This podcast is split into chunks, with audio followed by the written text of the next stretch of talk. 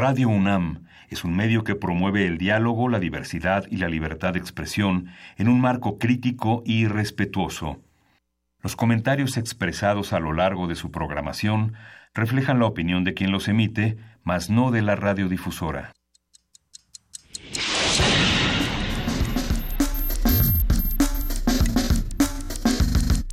Primer movimiento. El mundo desde la universidad.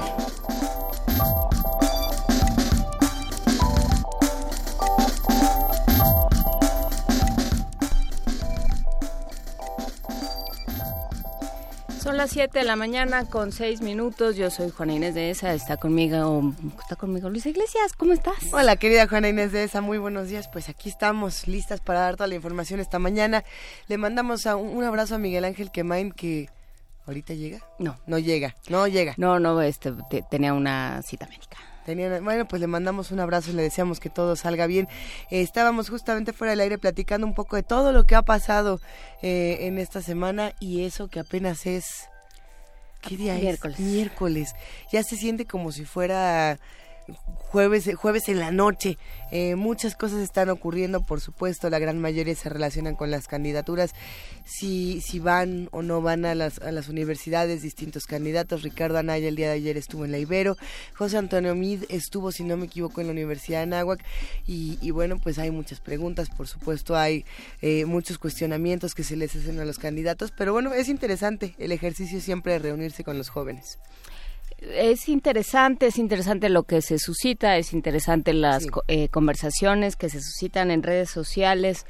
Eh, ayer me, me, acordaba porque hablamos con, eh, con Pablo Romo, nuestra sección de transformación de conflictos, hablábamos sobre comunicación para la paz y bueno, pues eso que está sucediendo en redes sociales no me parece que sea exactamente comunicación para la paz lo que pasa en redes sociales. La, el tono en el que se pues construyen eh, las discusiones, o bueno, no sé si sean discusiones o nada más sea un intercambio de denuestos y de descalificaciones. Eh, hay que pensar, como hemos dicho muchas veces, que el 2 de julio aquí vamos a estar todos. Eh, ¿no? Ninguno se va a Londres a buscar la abundancia que merecen y ninguna de esas cosas. Entonces, pues habrá que ver con qué cara nos vamos a ver y con qué tono nos vamos a hablar el 2, el 3, el 4, el 5 de, de julio. Ya estamos preparando las transmisiones, hay que decirlo, tanto del primero ah. como del 2 de julio. Eh, primer movimiento, más bien, primer movimiento estará transmitiendo normal el 2 de julio. Este, ya estamos preparando una, una transmisión, eh, pues para ese día, que se sale un poco de nuestros cauces habituales, pero que es justamente para ese día. Estaremos, por supuesto, en vivo durante todo el periodo vacacional de la UNAM. Recuerden que nosotros no nos vamos, pero el primero de julio Radio UNAM está preparando una transmisión de las 6 de la tarde a las 12 de la noche. Aquí vamos a andar. Eh, va a estar buenísimo, sin duda. Pero eh, bueno, ese no era nuestro tema. No, ese no era nuestro tema. Digo, estamos justamente hablando del tema de las candidaturas, de cómo se discuten en distintos medios, de cómo se discuten en redes sociales. ¿Qué pasa en otras partes del mundo? Por supuesto que se acerca vertiginosamente el mundial y las noticias también eh, se están yendo todas hacia allá. No perdamos de vista lo importante que es lo que está ocurriendo también. Por el coreano que metieron al cárcel. Hubo un coreano que metieron al cárcel. Hijo, es que esa es una de, de las tantas noticias justamente deportivas que salieron el día de ayer entre que si las fiestas, que si el que se fue a la cárcel, los mexicanos que se pelearon. Eh, por supuesto que otras cosas están ocurriendo en el mundo. Continúa eh, esta catástrofe del volcán de fuego en Guatemala y continuamos eh, nosotros solidarizándonos e invitando a todos los que hacen comunidad con nosotros a que consulten dónde y cómo se puede apoyar a la comunidad de Guatemala, cómo se puede apoyar y así como ellos también se solidarizaron, pues regresar un poco de ese apoyo. El día de hoy... Nada más una cosa, Luisa, antes de ir con lo que sigue, este...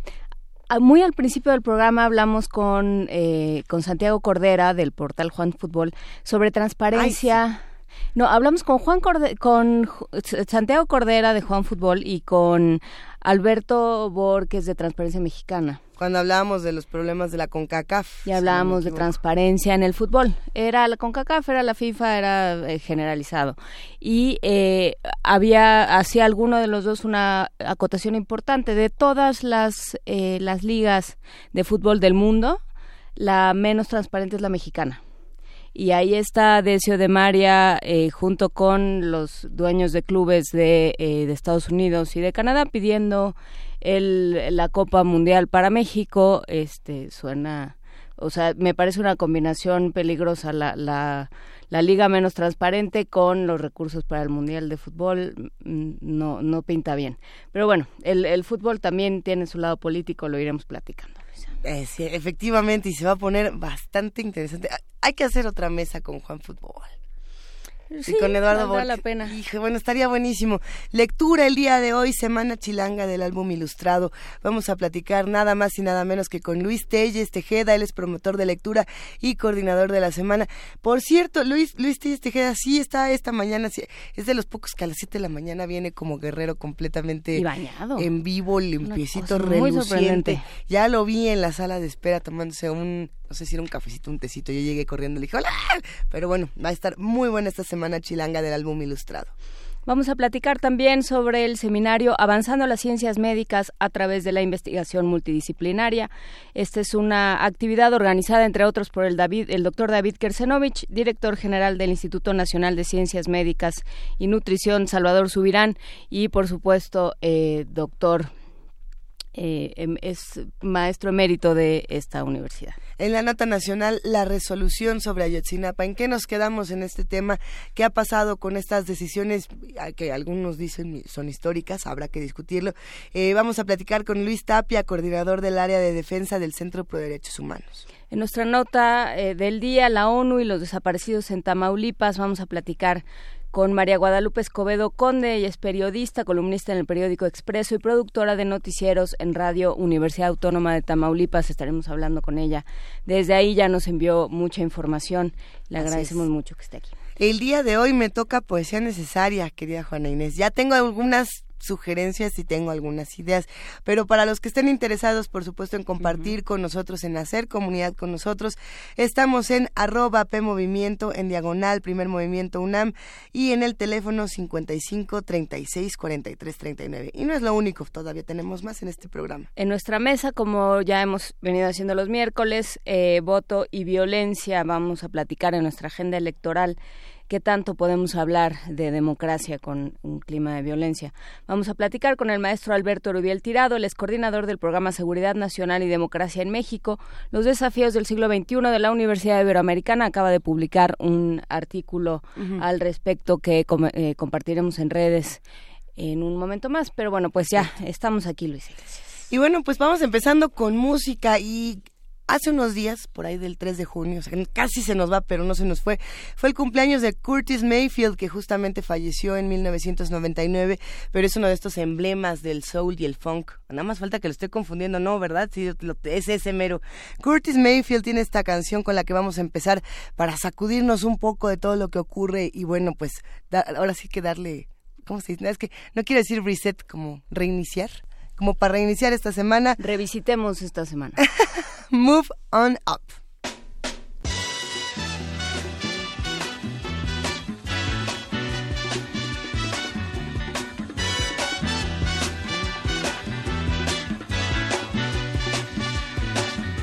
Hush not, child, and don't cry. Your folks might understand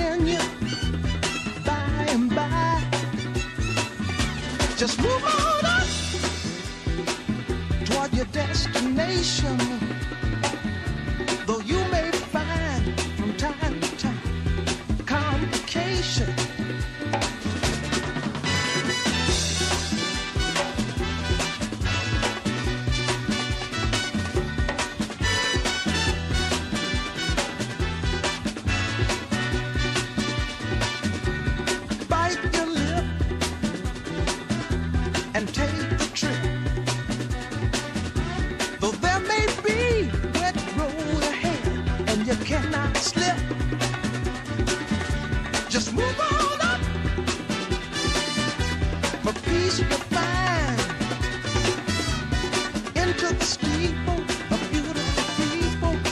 only one kind.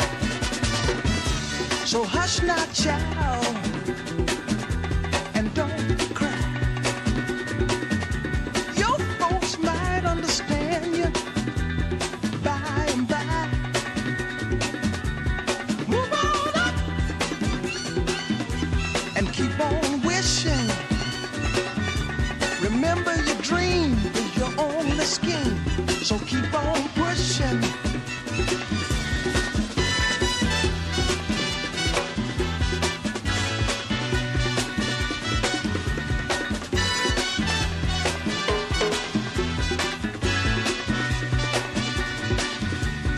Nothing less than the supreme best. Do not obey, rumors people say, but you can pass the test. Just move on up to a greater day. With just a little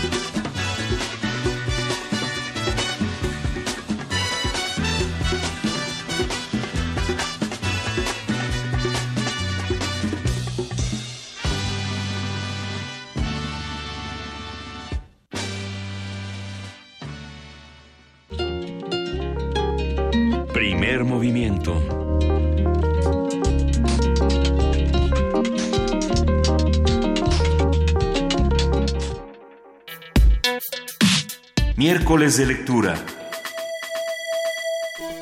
Cuando se habla del libro álbum o de álbum ilustrado, se hace referencia a historias que se narran a través del texto, pero también de las imágenes. Es decir, ambos lenguajes son imprescindibles para entender la historia y completarla. Hay quienes dicen, de hecho, que hay una historia que se cuenta en la imagen y otra historia que se cuenta en el texto y que no tienen nada que ver una con la otra. Bueno, que podrían leerse de manera independiente. No sé, es un tema interesantísimo. Del 7 al 9 de junio de 2018 se llevará a cabo en la Ciudad de México la Semana Chilanga del Álbum Ilustrado por iniciativa de Luis Telles Tejeda. Él es poeta, promotor de la lectura, cronista y editor de literatura infantil y juvenil. Esta semana se presenta como un espacio para platicar y reflexionar sobre la vida del álbum ilustrado y durante todas las actividades habrá exhibiciones y venta de álbumes y demás productos ilustrados. Eh, a partir de esta actividad hablaremos sobre el álbum, sus posibilidades, sus esfuerzos para generar otras conversaciones y otros actos de lectura, qué pasa con los álbumes en México, dónde andan.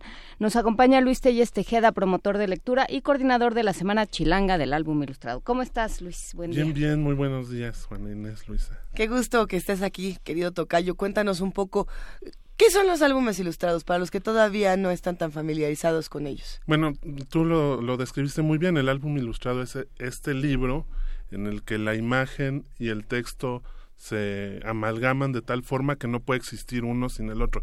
Yo lo pienso un poco como el ballet, ¿no? El ballet sin Ajá. la coreografía, sin la música, eh, no, no tiene sentido. Y la música sin la coreografía, pues se puede escuchar, pero falta algo para que el discurso esté completo y podamos darle un sentido. Eh, eso, eso sería el álbum, ¿no? Un, un texto que requiere totalmente de la ilustración para hacer eh, sentido en el lector.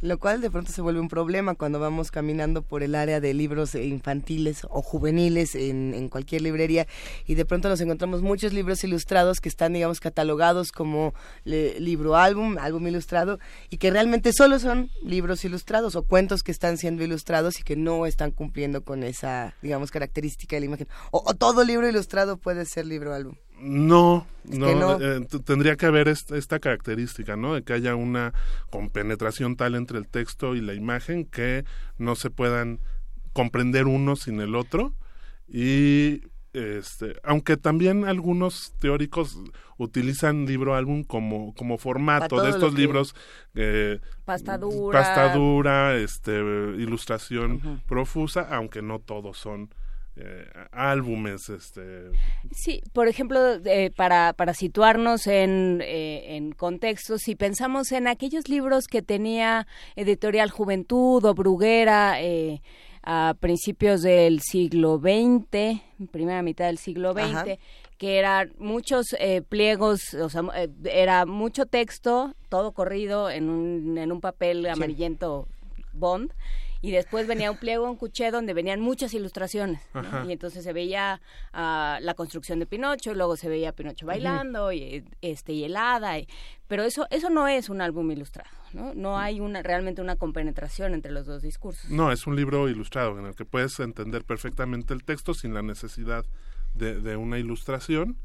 Y por más bella que sea la ilustración, no es un, un álbum. En inglés es, es mu- mucho más fácil distinguirlos, ¿no? Porque tienen picture book para referirse al, al álbum, ¿no? A este libro especial. Claro. Que tampoco es la novela gráfica. Digamos, pensemos Es que en... justo era lo que iba a comentar. No, yo pienso, por ejemplo, en, en libros que se han visto mucho, no sé qué opines, este, Luis, en libros que se han visto mucho en escuelas y en, en librerías y en bibliotecas mexicanas, que son los de Anthony Brown. Y se- Totalmente, sí. Y se han visto mucho porque los publicó el Fondo de Cultura eh, encabezado por Daniel Goldin en ese momento. Alerta del- de spoiler, el gorila es el papá, pero eso es lo que uno Es le que da eso es lo tanto que sentimiento.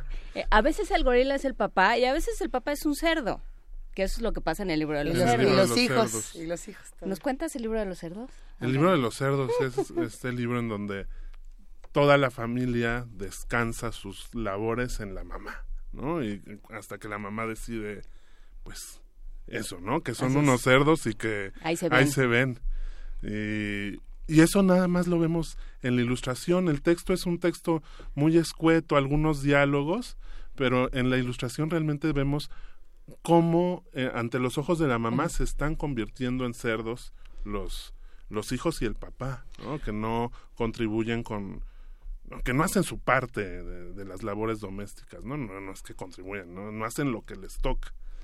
Sí, entonces justamente eso es, por eso, por eso traía el libro de los cerdos, porque ese es un ejemplo de álbum ilustrado donde De cómo la imagen juega con... Ajá, y entonces a partir de la imagen el, el autor puede hacer, el ilustrador puede hacer todo un juego, eh, un juego de significado que solo está en la imagen y que no está en el texto y que entonces permite otro tipo de lectura mu- distinta de la que se haría si solo se leyeran las letritas, por ponerlo en esos términos. Si yo, por ejemplo, pienso en donde viven los monstruos, ¿no? Que, es- justo. que, que tendría una, una lectura muy simple si nada más nos quedamos con el texto. ¿no? El texto es muy sencillo, sin embargo es la llave para comprender la, la ilustración, pero, pero que no, no tendría ningún sentido si no, no, no vamos viendo juntos el texto con la, con la imagen. Luis, ¿tú consideras al botón de Prudencio como un li- libro álbum?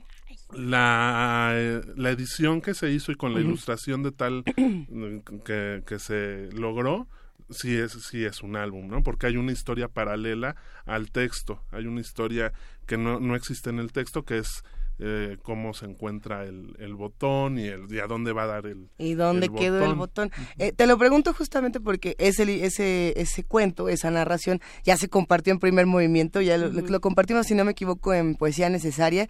Es un cuento de tu autoría, es un relato de tu autoría y funciona distinto en, en edades distintas. Por ejemplo, yo probándolo con niños de tres años me he dado cuenta de que si no les lees el texto exactamente como está cada vez que se los lees, no, no, no lo quieren, no quieren que sea el texto igualito por el juego que tiene con el Ajá. lenguaje.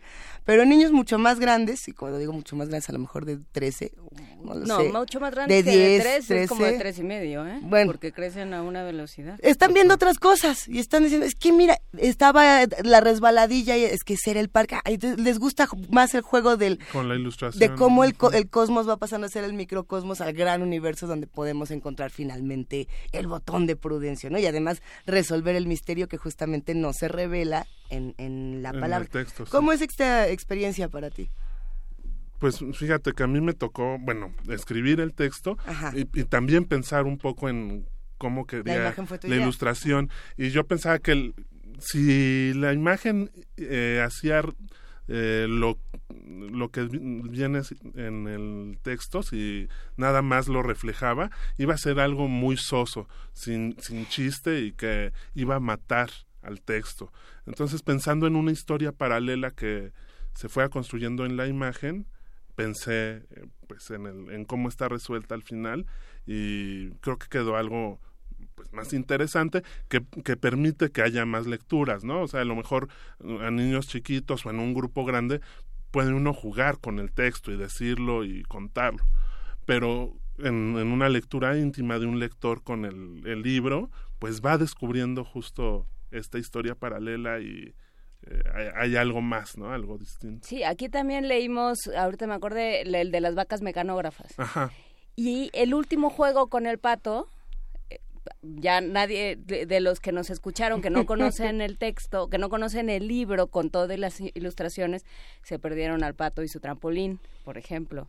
Porque eso solo está, o sea, esa última coda que da la imagen, que muchas veces la da en, ya cuando terminó el cuento, digamos, ya Ajá. remató el texto, de pronto das vuelta a la página y ahí hay un otro elemento, una otra vuelta de tuerca que solo se da en ilustración. Sí, o en, o en las guardas, ¿no? O sea, son, son libros que aprovechan todo, Todo. el paratexto para construir eh, un, un sentido. ¿Qué, qué pasa con, con otros textos como es el caso, y me refiero a estos, digamos, entre comillas, grandes éxitos de, de lo que algunos consideran el álbum ilustrado, que uno dice, "¿Ser- ¿este será o no será? O, o este a qué pertenece o dónde lo meto? Por ejemplo, el caso de Monstruos Enfermos, ¿no? Que sigue siendo de los más vendidos, todo el mundo quiere tener al, ¿qué es? El vampiro chimuelo y la, la bruja este, deprimida y demás.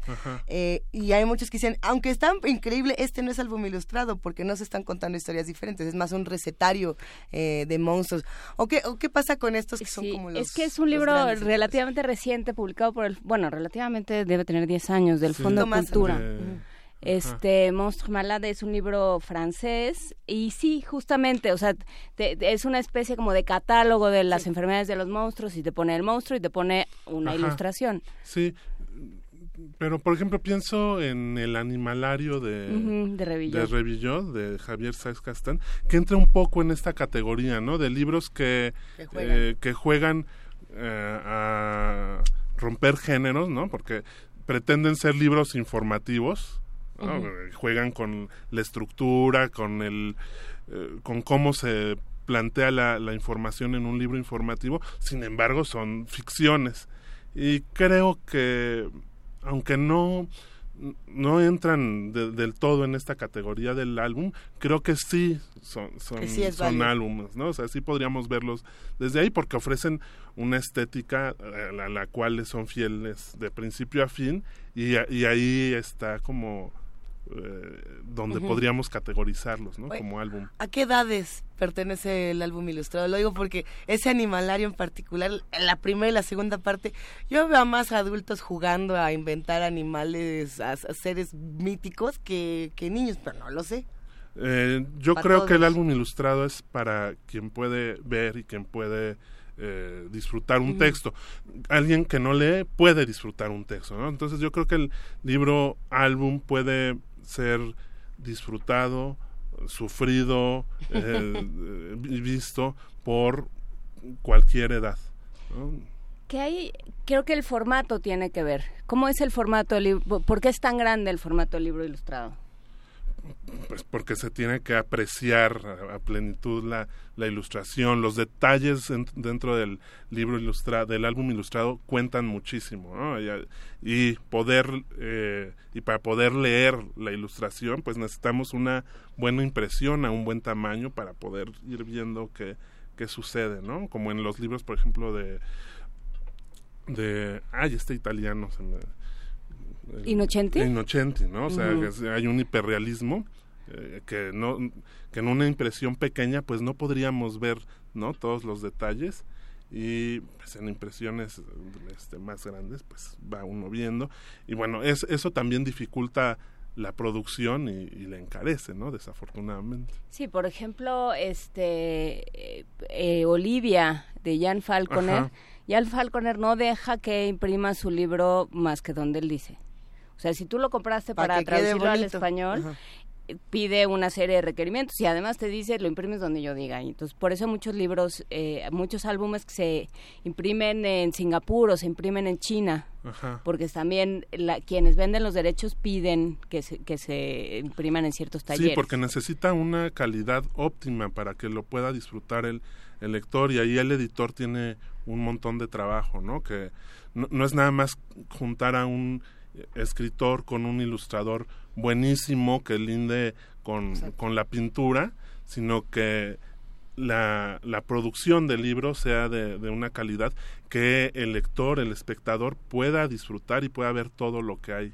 Pero, pero entonces justamente no, no, se trata de adaptar un texto, sino el álbum ilustrado se concibe como álbum ilustrado desde, desde el, el principio. principio. Sí, aunque ahora también hay cosas uh -huh. nuevas, ¿no? O sea, se, se, han hecho muchas porquerías, muchísimas, y, y, también para esto sirven espacios como el de la Semana Chilanga, pero también se han hecho experimentos con textos ya escritos previamente hace Ajá. mucho tiempo y que algún editor retoma y le dice a un ilustrador pues órale no a ver uh -huh. este vamos a hacer algo nuevo con este texto no pienso por ejemplo en en Margarita de Rubén Darío ilustrada por Mónica Dupert en, en Ecaré uh, sí. pues pienso que ahí hay uh -huh. ahí hay un, una un, a lo mejor quisieron hacer ilustrar simplemente este este poema de Rubén Darío y logran un, un álbum, ¿no? Porque logran hacer una lectura nueva, este, alejada de, de, esta lectura cursi, de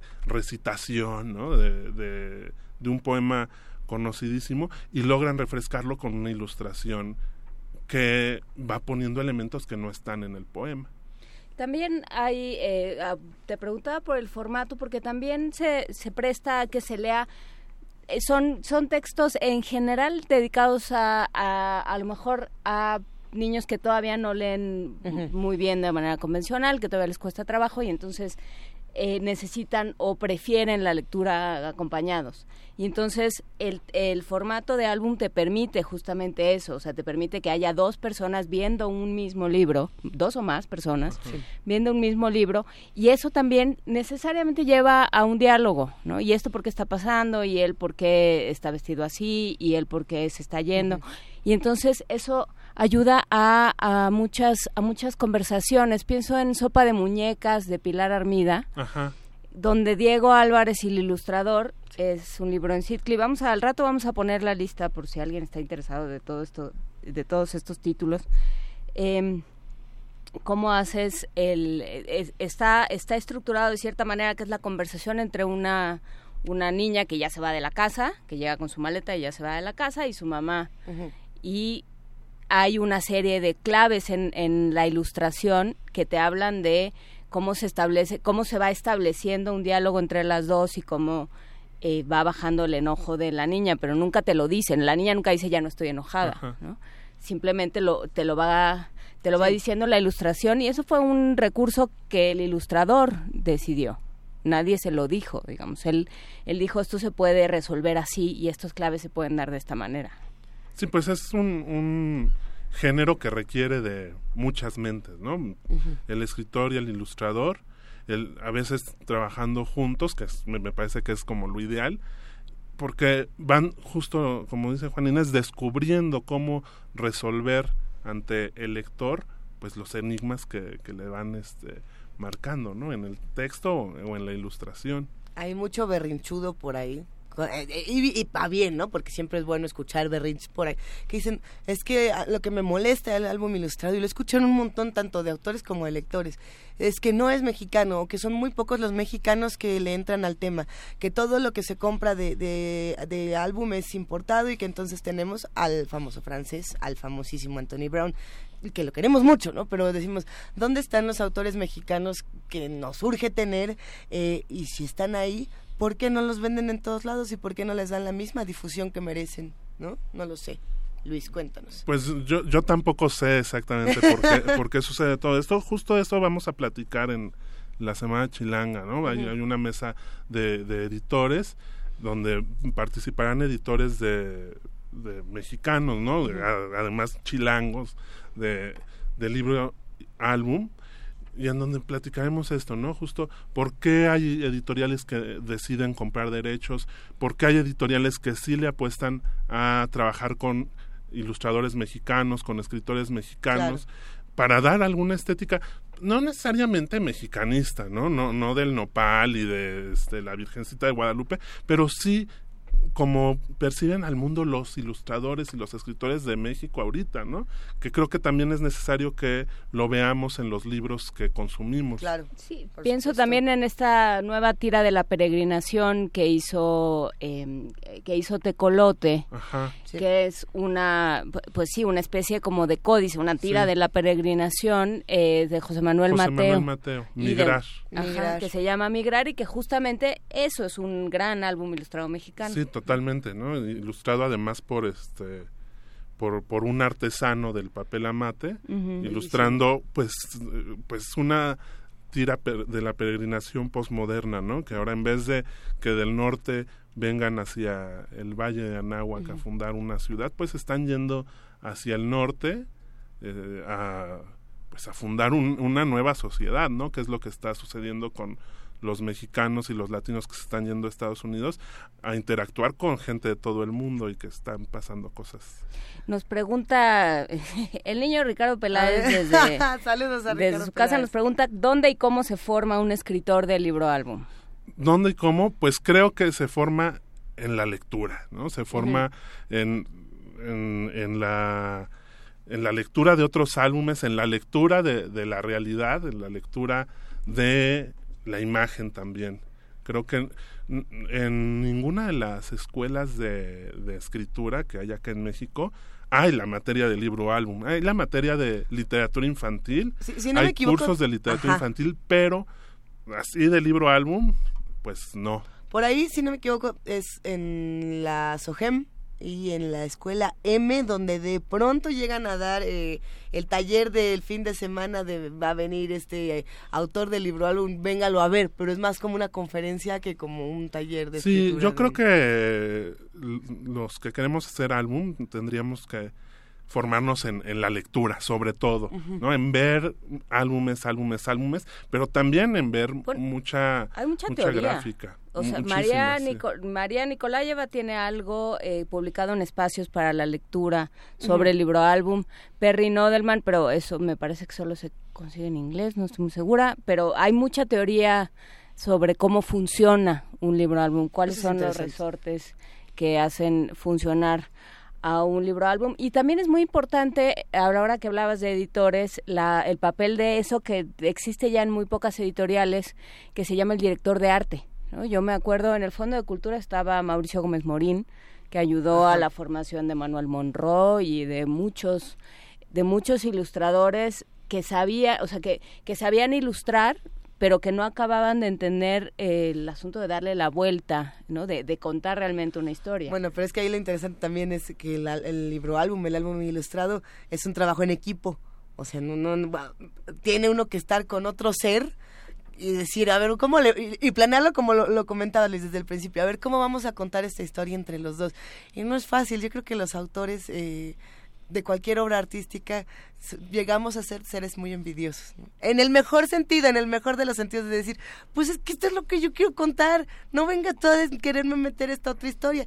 Y ahí es donde se tiene que romper es- ese, ese mecanismo para contar justo estas dos Sí, historias. yo creo que uno tiene que saber cuáles son sus sus límites, ¿no? Yo, por ejemplo, pues yo sé medianamente escribir, pero no, y sé contar Ajá. historias, ¿no? Con la palabra, pero no, no sé ilustrar, ¿no? O sea, técnicamente no Ajá. sé Y tampoco cómo sabes funciona. contar historias con... De- con imagen, ¿no? Ah, pero a ver, imagínate que tu ilustrador te dice, pero es que yo me imagino que en lugar de que sea Prudencio, que sea una gaviota, este, con Pues hay que ver, ¿no? O sea, hay, Es que, que- hay que ver cómo, cómo funciona eso. Si, si funciona y, y le, y le ofrece una perspectiva interesante Ajá. al, al libro y que el lector pueda tener ahí una experiencia, o sea, que no se quede este, volando en la nada, pues, ¿por qué no? no? O sea, es una cuestión de experimentación.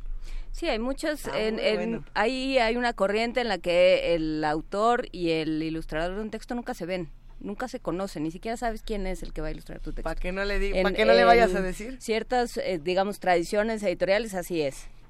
Tú, tú me das tu texto, yo lo ilustro y te das bolas. Y, y si pasa como en ciertos, este, como en Good Night Moon, que es un libro muy emblemático de la literatura este, para niños estadounidense, este, si resulta que todos los que se van a dormir son conejitos, y Pues es una familia de conejitos, pues así es, y así funciona. Vamos a seguir discutiendo todas estas cosas a partir de mañana en la Semana Chilanga del álbum ilustrado. ¿Dónde, cuándo, cómo y a qué horas, querido Luis? Pues a partir de mañana, el jueves 7, Siete. viernes 8, a las 7 de la noche en Lucio, que está en Versalles 92. M- eh, tanto el jueves como el viernes son las mesas de discusión. Y el sábado, de las 11 de la mañana a la 1 de la, del mediodía, tenemos actividades para niños. Lectura en voz alta, eh, lectura de libros álbum y un, un tallercito ahí. Ah, de 11, el sábado de 11, sábado 9 de 11 a 1 en Lucio, Versalles 92, Colonia Juárez, va a haber talleres, va a haber eh, lectura. lectura en voz alta y ahí pues, para que los papás vean cómo a los niños les encantan los álbumes. Entrada libre y gratuita. Entrada libre y gratuita, felices. sí. Muy bien. Pues bueno, este... ¿Qué pasa, no, querida es que Juana? Carla Tui nos está haciendo unas preguntas ya muy, este... ¿Tan que, buenas? que yo creo que le, le vamos a contestar en otra ocasión una vez que revisemos el texto que está preguntando, porque no me acuerdo. Pero bueno. Ahorita lo eh, vemos. ah, ta- ah, pregunta sobre los libros álbum sin palabras. Los libros silentes, son ¿no? muy Es- interesantes. ah, en, en la conferencia del viernes de las 7 de la noche, María eh, Maya Aguayo y Ana Luisa Tejeda, que son dos estudiosas del álbum ilustrado, bueno, en general de la literatura infantil, van a hablar Maya sobre los libros silentes y Ana Luisa Tejeda sobre los libros desplegables, ¿no? Sobre cómo el formato también le da un sentido, también le da un significado al- a los libros y también cómo hay este pues libros en donde hay narración, donde hay eh, palabras, aunque no haya texto. Sí, ahí hay palabras, pienso en la sorpresa también.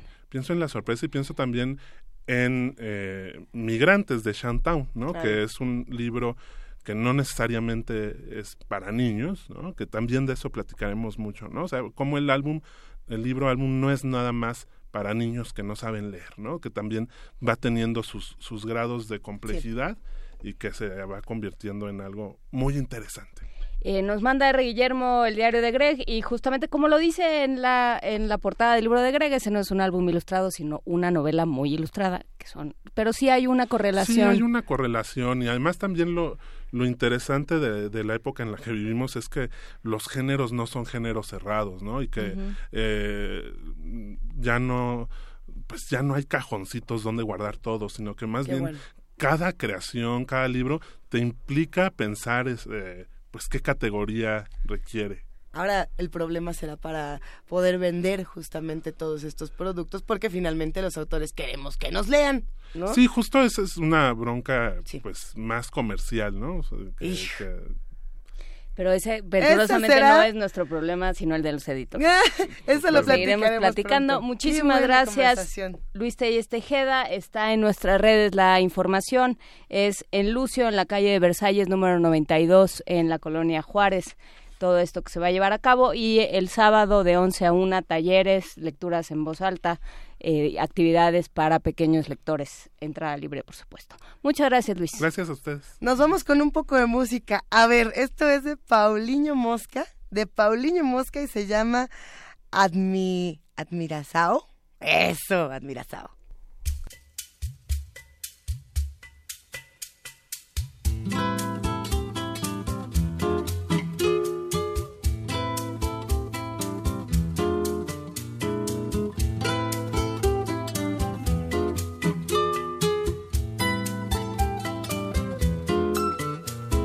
Meus olhos famintos não se cansam de te acariciar. Procuram sempre um novo ângulo pra te admirar. E sonham mergulhar na sua boca de vulcão, provar todo o calor que há na sua erupção. Escorregar nos rios claros das margens dos teus pelos e encontrar o ouro escondido que brilha em seus cabelos, devorar a fruta que te emprestou o cheiro e talvez desfrutar de um amor puro e verdadeiro. Esquecer o espaço, o tempo e o viver, perder a noção do que é ter a noção do perder. Se um dia eu fui alegria ao te conhecer, agora canto porque sinto a dor de não te ter.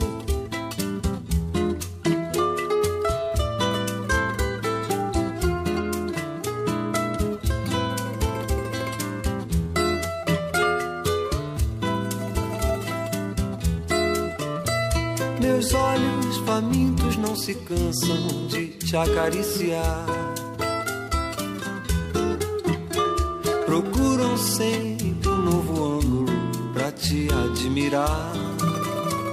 E sonham mergulhar na sua boca de vulcão, provar todo o calor que há na sua erupção. Escorregar nos rios claros das margens dos teus pelos encontrar o ouro escondido que brilha em seus cabelos, devorar a fruta que te emprestou o cheiro e talvez desfrutar de um amor puro e verdadeiro.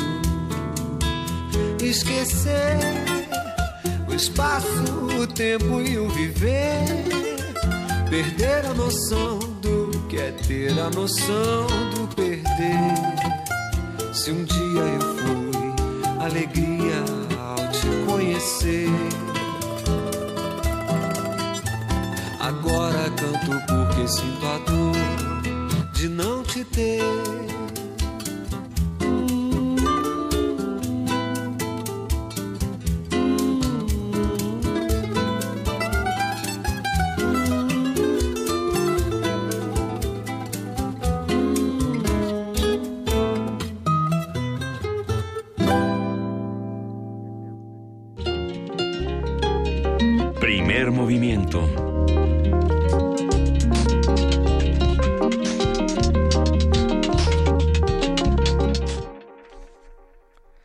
En este momento son las 7 de la mañana con 49 minutos para todos los que están preguntando por estas recomendaciones literarias. Las vamos a compartir en unos momentos más en nuestras redes sociales, Juana Inés. Justamente los vamos a, a, compartir en un momento más, pero ya está en la línea con nosotros el doctor David Kersenovich. ¿Cómo estás, David Kersenovich? Él es Bien, director buenos general. días. Buenos días, director general del Instituto Nacional de Ciencias Médicas y Nutrición, Salvador Subirán, y parte de la comunidad universitaria. Eh, ¿Qué es este seminario?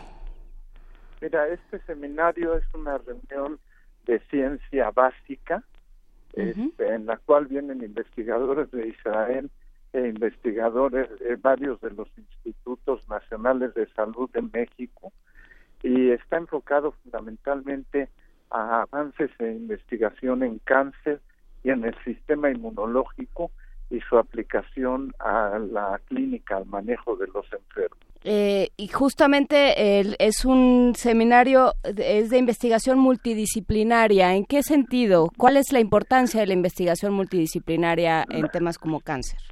Bueno, la importancia es de que no nomás son médicos, sino que son médicos, bioquímicos, físicos, matemáticos, y del esfuerzo conjunto se plantean nuevas hipótesis de investigación y esas nuevas hipótesis son los que dan lugar a avances en la ciencia que después se traducen.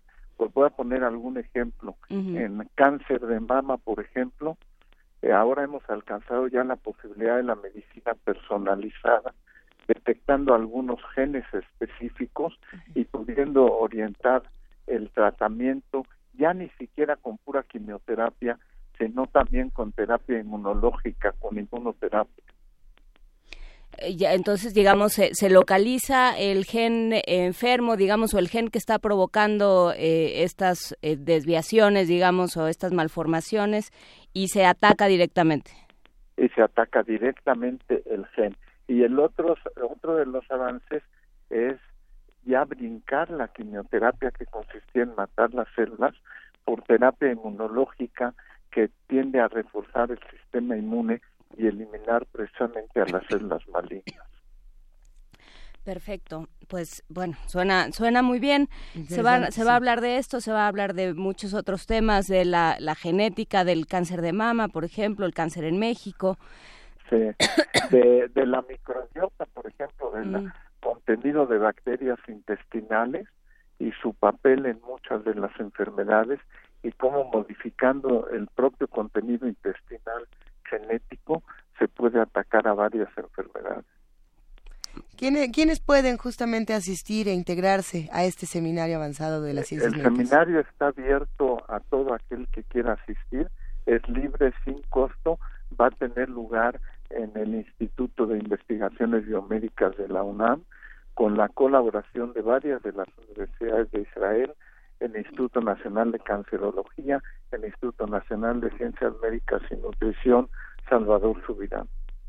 Perfecto, hay que registrarse previamente con Noica Flores en unos, en el teléfono 5487-0900 extensión 6940 y ahorita vamos a dar todos los teléfonos y las y los datos por Twitter para quienes nos lo soliciten. Eh, es mañana, jueves y viernes, jueves 7, viernes 8, ¿a partir de qué hora? Es de las ocho y media de la mañana a las cinco de la tarde los dos días. Perfecto. Pues muchísimas gracias, doctor David Kersenovich, director general. por la invitación, por la oportunidad. Un gustazo.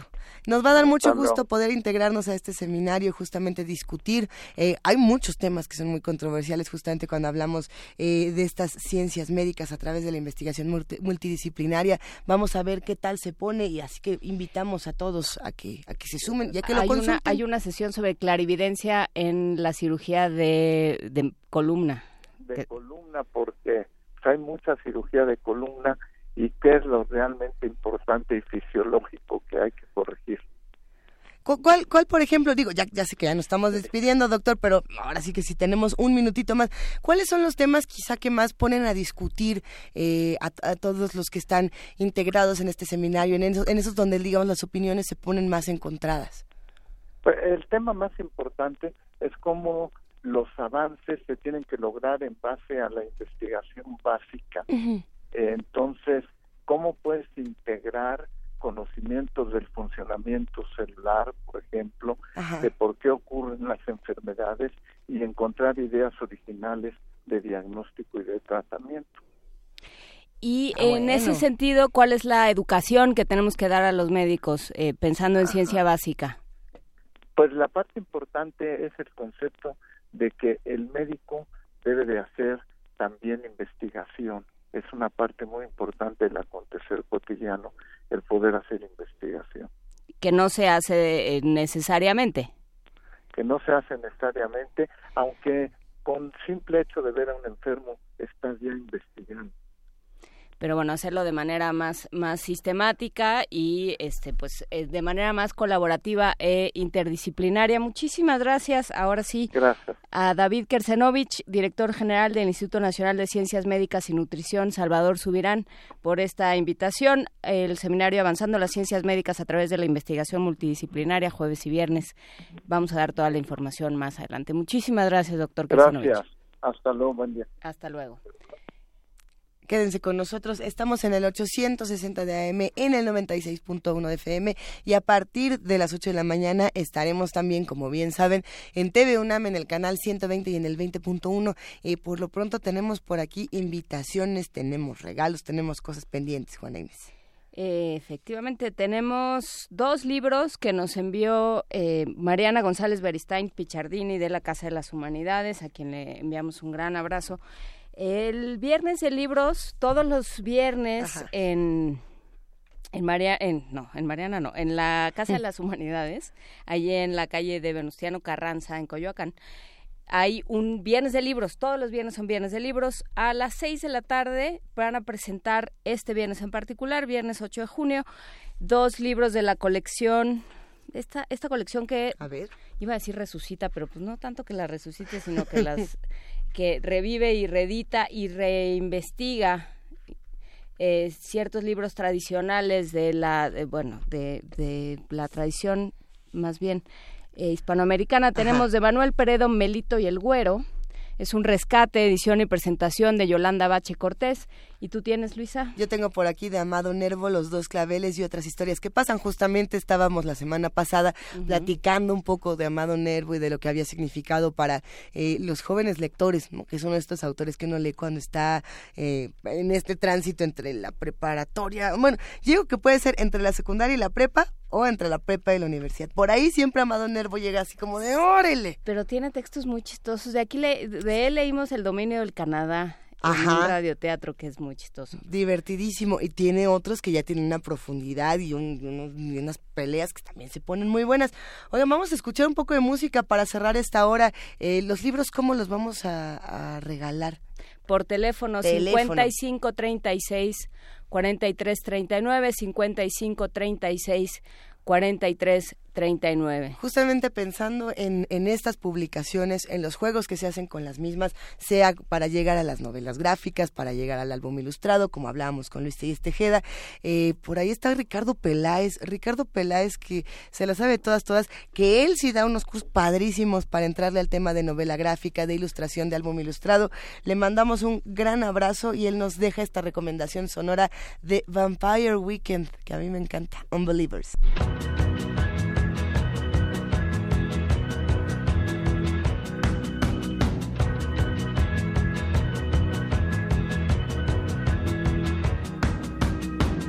Got a little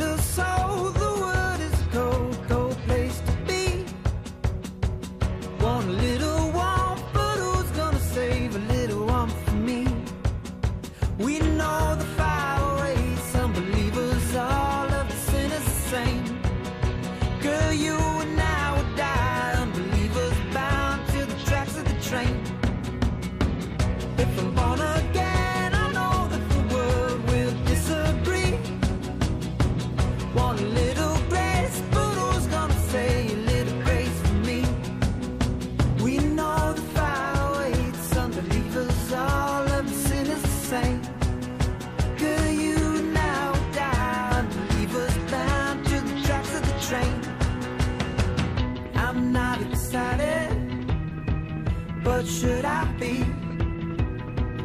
Is this the fate that half of the world is planned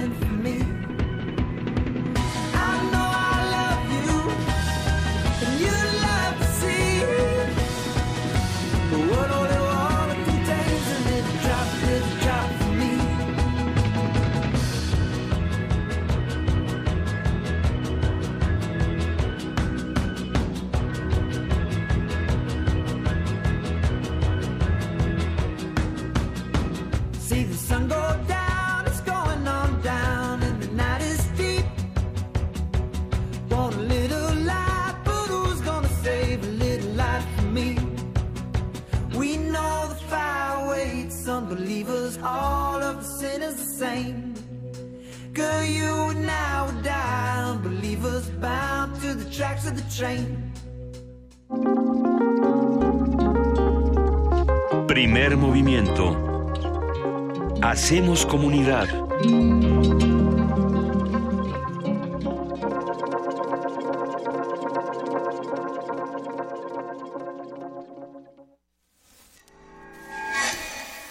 El Museo Universitario del Chopo te invita a la exposición fotográfica Líneas y Piedras de Pablo López Luz. Series de fotografías tomadas en México y en regiones andinas de Perú y Bolivia que aluden arquitectónicamente a culturas antiguas. Un recorrido que presenta vestigios del patrimonio arquitectónico mesoamericano que ha resistido el embate de la globalización. Exposición abierta hasta el 5 de agosto en el Museo Universitario del Chopo. Doctor Enrique González Martínez, número 10, Santa María la Ribera. Más información en www.chopo.unam.mx.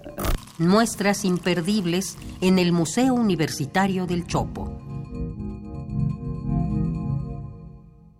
Te hicimos cinco propuestas. Bancos de alimentos para que no se desperdicie comida. Transformar la basura en electricidad. Primer empleo a jóvenes sin experiencia. Permiso laboral con goce de sueldo para reuniones escolares. Y pena de muerte a secuestradores y asesinos. Somos candidatos del verde y estas propuestas resuelven problemas reales. Tú puedes ayudar a que se hagan realidad. Queremos seguir cumpliéndote. Vota por los candidatos a diputados y senadores del Partido Verde. Vota verde. Candidatos a diputados y senadores de la coalición Todos por México. El agua viene muy sucia. Las autoridades no nos dan ninguna solución. Nos mandan las pipas, pero a las pipas les tenemos que dar dinero, les tenemos que pagar.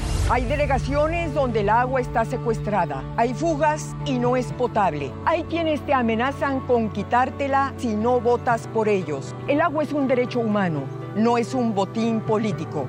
Voy a llegar al Senado y como una mexicana más, defenderé tus derechos. Beatriz Pajés, PRI, también al Senado. Ciudad de México. Avanzar.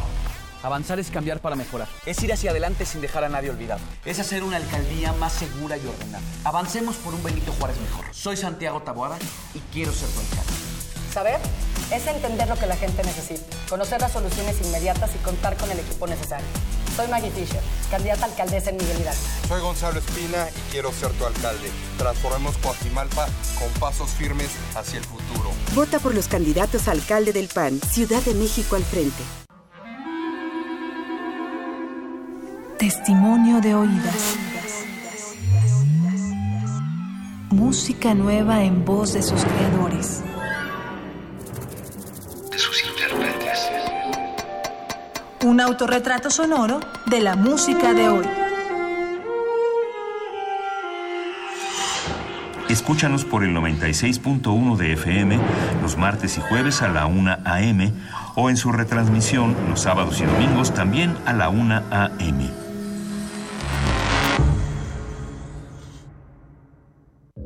Para contestarle a Claudia Sheinbaum que habla de la corrupción del PRD, porque hoy todos los que están en tu campaña son justamente los que llenaron de corrupción en su momento a nuestro partido. Bejarano, Carlos Simas, tu esposo, hoy están en tu campaña. ¿Se acuerdan de los escándalos de la línea 12, Marcelo Ebrar, Mario Delgado? El News Divine, donde perdieron la vida 12 jóvenes, Chiguil, el Repsamen, los segundos pisos. Esa es la verdadera corrupción que tú te llevaste.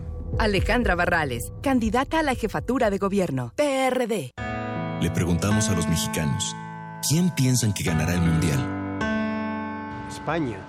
Francia. Brasil. Alemania. Inglaterra. Argentina.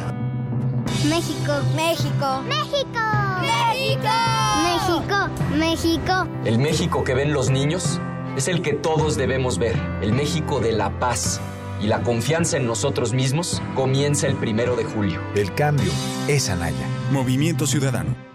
Habla Ricardo Anaya. Hace años se tomó la decisión de enfrentar al crimen, pero la violencia no ha parado. Al contrario, todos los días escuchamos casos de horror y de dolor por todo el país. Tantos que parece que ya no nos sorprende. ¿En qué momento nos acostumbramos a vivir así? En mi gobierno vamos a enfrentar al crimen pero con una nueva estrategia, donde la tranquilidad de tu familia será la prioridad. Este es el fin de la violencia. Vamos juntos a recuperar la paz. El cambio es Anaya. Partido Acción Nacional.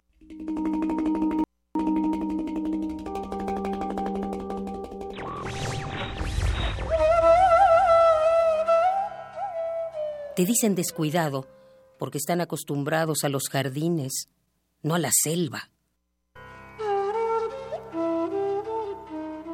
Jaime Sabines.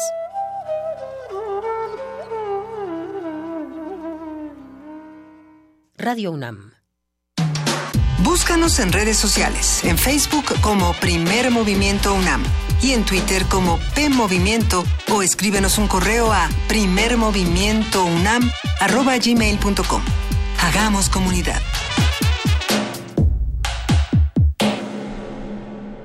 8 de la mañana con 5 minutos, ya estamos de regreso en radio y estamos empezando esta transmisión por televisión, Luisa Iglesias. Así es, no sé qué le hice a mi audífono, seguramente le jalé algo No, al ese, revés. ese, ese plug tiene, tiene truco. Un saludo a los que hacen comunidad con nosotros en TV UNAM, que seguramente me vieron girando la perillita del audífono con vehemencia en el canal 20.1 de Es TV que está chispado el pivotito. Ahorita, ahorita lo cambiamos. Ahorita lo cambio por, por el que tengo aquí enfrente. Eso de no todas pasa maneras nada. no sirve. Nos da muchísimo gusto recibir, Juana Inés, a todos los que hacen comunidad con nosotros.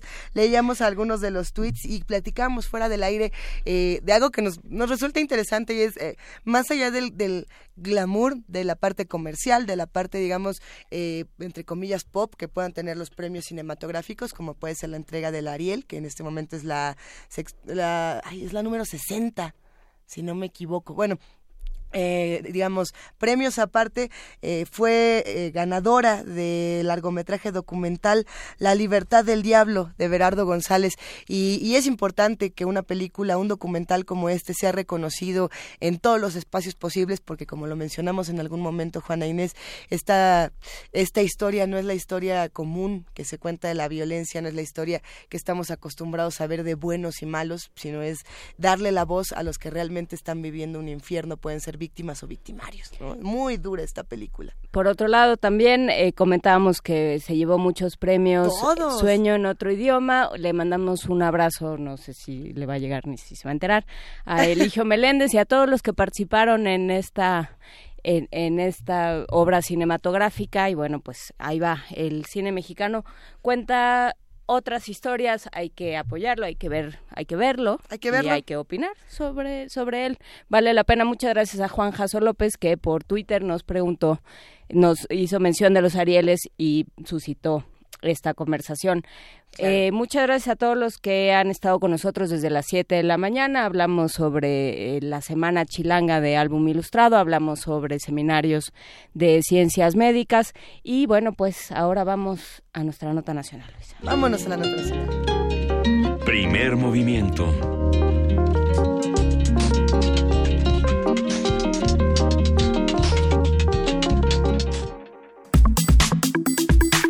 Nota nacional.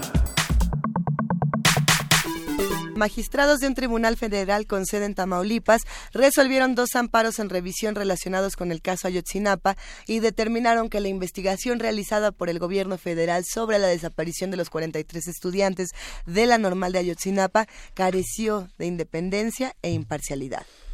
Por tanto, se ha hecho un requerimiento a la Procuraduría General de la República para que presente los dictámenes de peritos independientes que cumplan con lo previsto en el Protocolo de Estambul.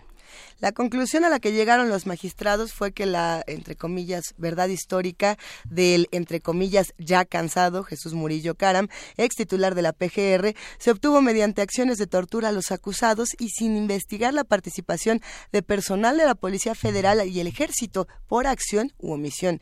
Esto en los hechos registrados la noche del 24 de septiembre de 2014. En consecuencia, ordenaron la creación de una comisión de la verdad conformada por familiares de los estudiantes desaparecidos y la Comisión Nacional de los Derechos Humanos en menos de 10 días. Vamos a hacer un análisis de esta resolución, cómo está operando el tribunal, cuáles son las consecuencias y cómo deja esto a la PGR. Nos acompaña para ello Luis Tapia, coordinador del área de defensa del Centro Pro Derechos Humanos. ¿Cómo estás, Luis Tapia? Buenos días. Hola, muy buenos días. Eh, un saludo, Juana Inés, Luisa. Un saludo a tu auditorio. Muchas gracias por la oportunidad de platicar sobre la sentencia de, Ayotzinapa. No, te agradecemos a ti. Cuéntanos que, cómo, cómo se recibió, qué dice esta sentencia, eh, cómo se llega a ella, porque bueno, pues evidentemente eh, tuvo que tener detrás todo un proceso. ¿Quién inicia este proceso? ¿Cómo, cómo, cómo reconstruimos, digamos, lo, lo que sucedió antes de esta sentencia? Claro, la parte inicial de la sentencia es un, eh, una apelación interpuesta por personas acusadas eh, de la desaparición de los estudiantes. En realidad, eh, quien inicia el proceso son, son ellos eh, se suman tres instancias judiciales, incluido eh, el juez penal que lleva el caso, dos tribunales que hacen una, una revisión y ya en definitiva quien hace esta sentencia tan paradigmática que estamos conociendo es el eh, primer tribunal colegiado del, del décimo noveno circuito. ese, ese, circuito es el que está ahí en Tamaulipas. Eh, a partir de que se había concedido el amparo para los detenidos. Eh, en realidad el primer amparo que se había concedido decía que se notificase a las familias de los 43 estudiantes de Ayotzinapa y a sus representantes el inicio del proceso penal. Digamos, e-, era un amparo sin mucha trascendencia. Sin embargo, los magistrados, al resolver el amparo en revisión, que es un recurso ya definitivo, eh, dan cuenta de una serie de irregularidades en el proceso. Consideran que, al menos de manera preliminar, habría elementos para pensar que personas habrían sido detenidas de manera ilegal, que habrían sido retenidas indebidamente antes de ser llevadas ante el Ministerio Público, que habrían sido sometidas a tortura y además que había una serie de contradicciones respecto a lo que se ha denominado, como bien decías, la verdad histórica, ¿no? Que había contradicciones en los dichos de varias de las personas. Eh, es interesante esta sentencia porque aunque fue interpuesta por los procesados, el tribunal no se queda ahí. Hemos visto otros casos donde hay una decisión judicial que respecto de los derechos de, de, los imputados hace un, un, análisis, pero siempre nos quedamos con la pregunta de ¿y las víctimas? ¿No? En este caso da ese salto el tribunal y dice yo como tribunal estoy obligado a garantizar el derecho a la verdad de las víctimas de violaciones graves a derechos humanos. Así caracteriza el caso Ayotzinapa y, y dice es un caso de, de, desaparición forzada de personas y esto es una, una violación grave, entonces yo debería implementar garantías frente a eso. Y ahí es donde el tribunal entra al diagnóstico, a la investigación, como me decías en tu pregunta, ¿qué, qué significa esto? Bueno, el tribunal lo que está diciendo es que aquí tenemos una investigación uh -huh. que no es imparcial, que no es independiente, que no ha sido eficaz y que no ha dado con el paradero, por lo tanto, de los, claro. de los normalistas de, de Ayotzinapa. Y que en esa medida se requiere implementar una medida especial. Esta medida le llama a él, así lo pone en la sentencia, Comisión de Investigación para la Verdad y la Justicia. No ese, ese es el, el, mecanismo novedoso. A ver yo creo que es importante decir que eh, no como ha dicho la PGR rompe el orden constitucional no invade eh, facultades en el momento en que dice PGR fallaste no hago un diagnóstico de investigación y digo que fallaste y ya no puedes ir sola porque no tienes independencia no tienes imparcialidad no eres eficaz necesitas que vaya contigo la Comisión Nacional de los Derechos Humanos, muy importante, las víctimas, sus representantes, pero además organismos internacionales, para darle garantías. Las garantías que perdiste se las tienes que dar y establece entonces una serie de pasos a seguir por esta comisión de, de investigación que se ordena crear en virtud de la, de la sentencia. ¿Por qué, ¿Por qué se toma una decisión como esta, tan importante, tan relevante y por supuesto con, con, tanto que decir, pero ¿por qué se toma una decisión como esta ahora, digo, a un, a un mes de, del proceso electoral, con tantas cosas que tenemos, digamos, eh, en puerta? ¿Por qué ahora? ¿Por qué no fue antes? ¿Qué fue lo que detenía eh, una investigación como esta semanas anteriores, meses anteriores, años anteriores, Luis? Sí, en realidad es parte de, de la secuela procesal, ¿no? Eh, uh -huh. Digamos, buscar una explicación política sería interesante, eh, sin embargo, revisando que hubo una una auto, un auto de formal prisión, se presentó una apelación, mm. se presentó un amparo, se presentó una revisión.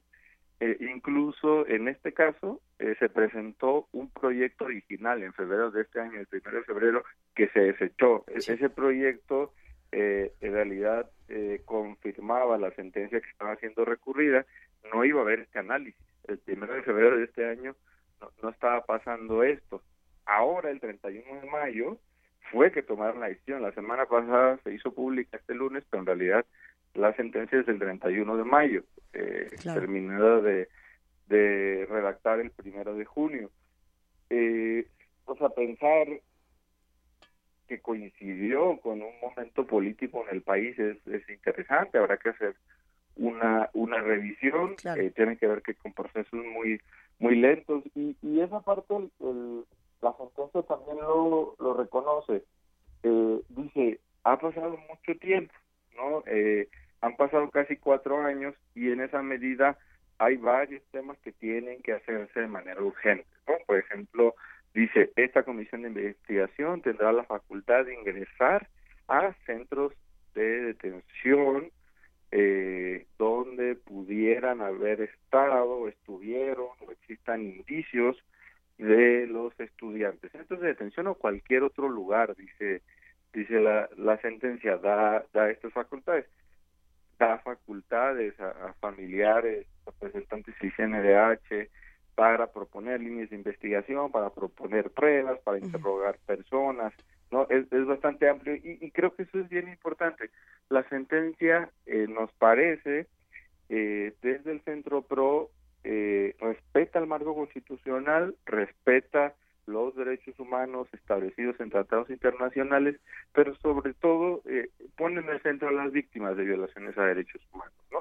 Este es, eh, eh, y mueve la correlación de, de fuerzas. Y yo creo que eso es lo que, lo que no termina de gustar, ¿no? Que estamos viendo un órgano garante de derechos, garantizando derechos humanos, no es en esa medida una cosa tan tan extraordinaria. Lo que sí es que es muy creativo, ¿no? No habíamos visto una sentencia que ordene a la PGR decir, a ver, vas a tener que trabajar con organismos, organismos internacionales, con CNH, con representantes de esta manera, y incluso recomienda que regrese el grupo interdisciplinario de expertos independientes, el GIEI, ¿no? Dice, sería deseable que regrese el GIEI para seguir trabajando en esta investigación. Eh, sí, justamente la, la, pregunta de si esto tenía que ver con un momento político, no era eh, por eh, la discusión que se llevó en, en, sobre todo en redes sociales, pero también en distintos programas que decían eh, esta decisión llega después de que eh, se hace un anuncio por parte de un partido político de que se va a hacer una comisión de la verdad y justo menos de una semana aparece esta comisión de la verdad y algunos decían es como ganarle, este, antes de que tú lo hagas, pues ya lo hicimos desde acá, pero independientemente de eso, que bueno será una un análisis interesante de hacer. Eh, esta comisión de la verdad, algunos se preguntan qué tanto va a tener que ver, por ejemplo, con temas como justicia transicional, eh, si va a entrar o no en, esta discusión, si no tiene nada que ver, si, si la PGR puede o no ponerse a dar respuestas cuando no tiene ni siquiera pies o cabeza. Eh, hay, muchas, muchas preguntas. Luis, ¿cómo, vamos respondiéndolas?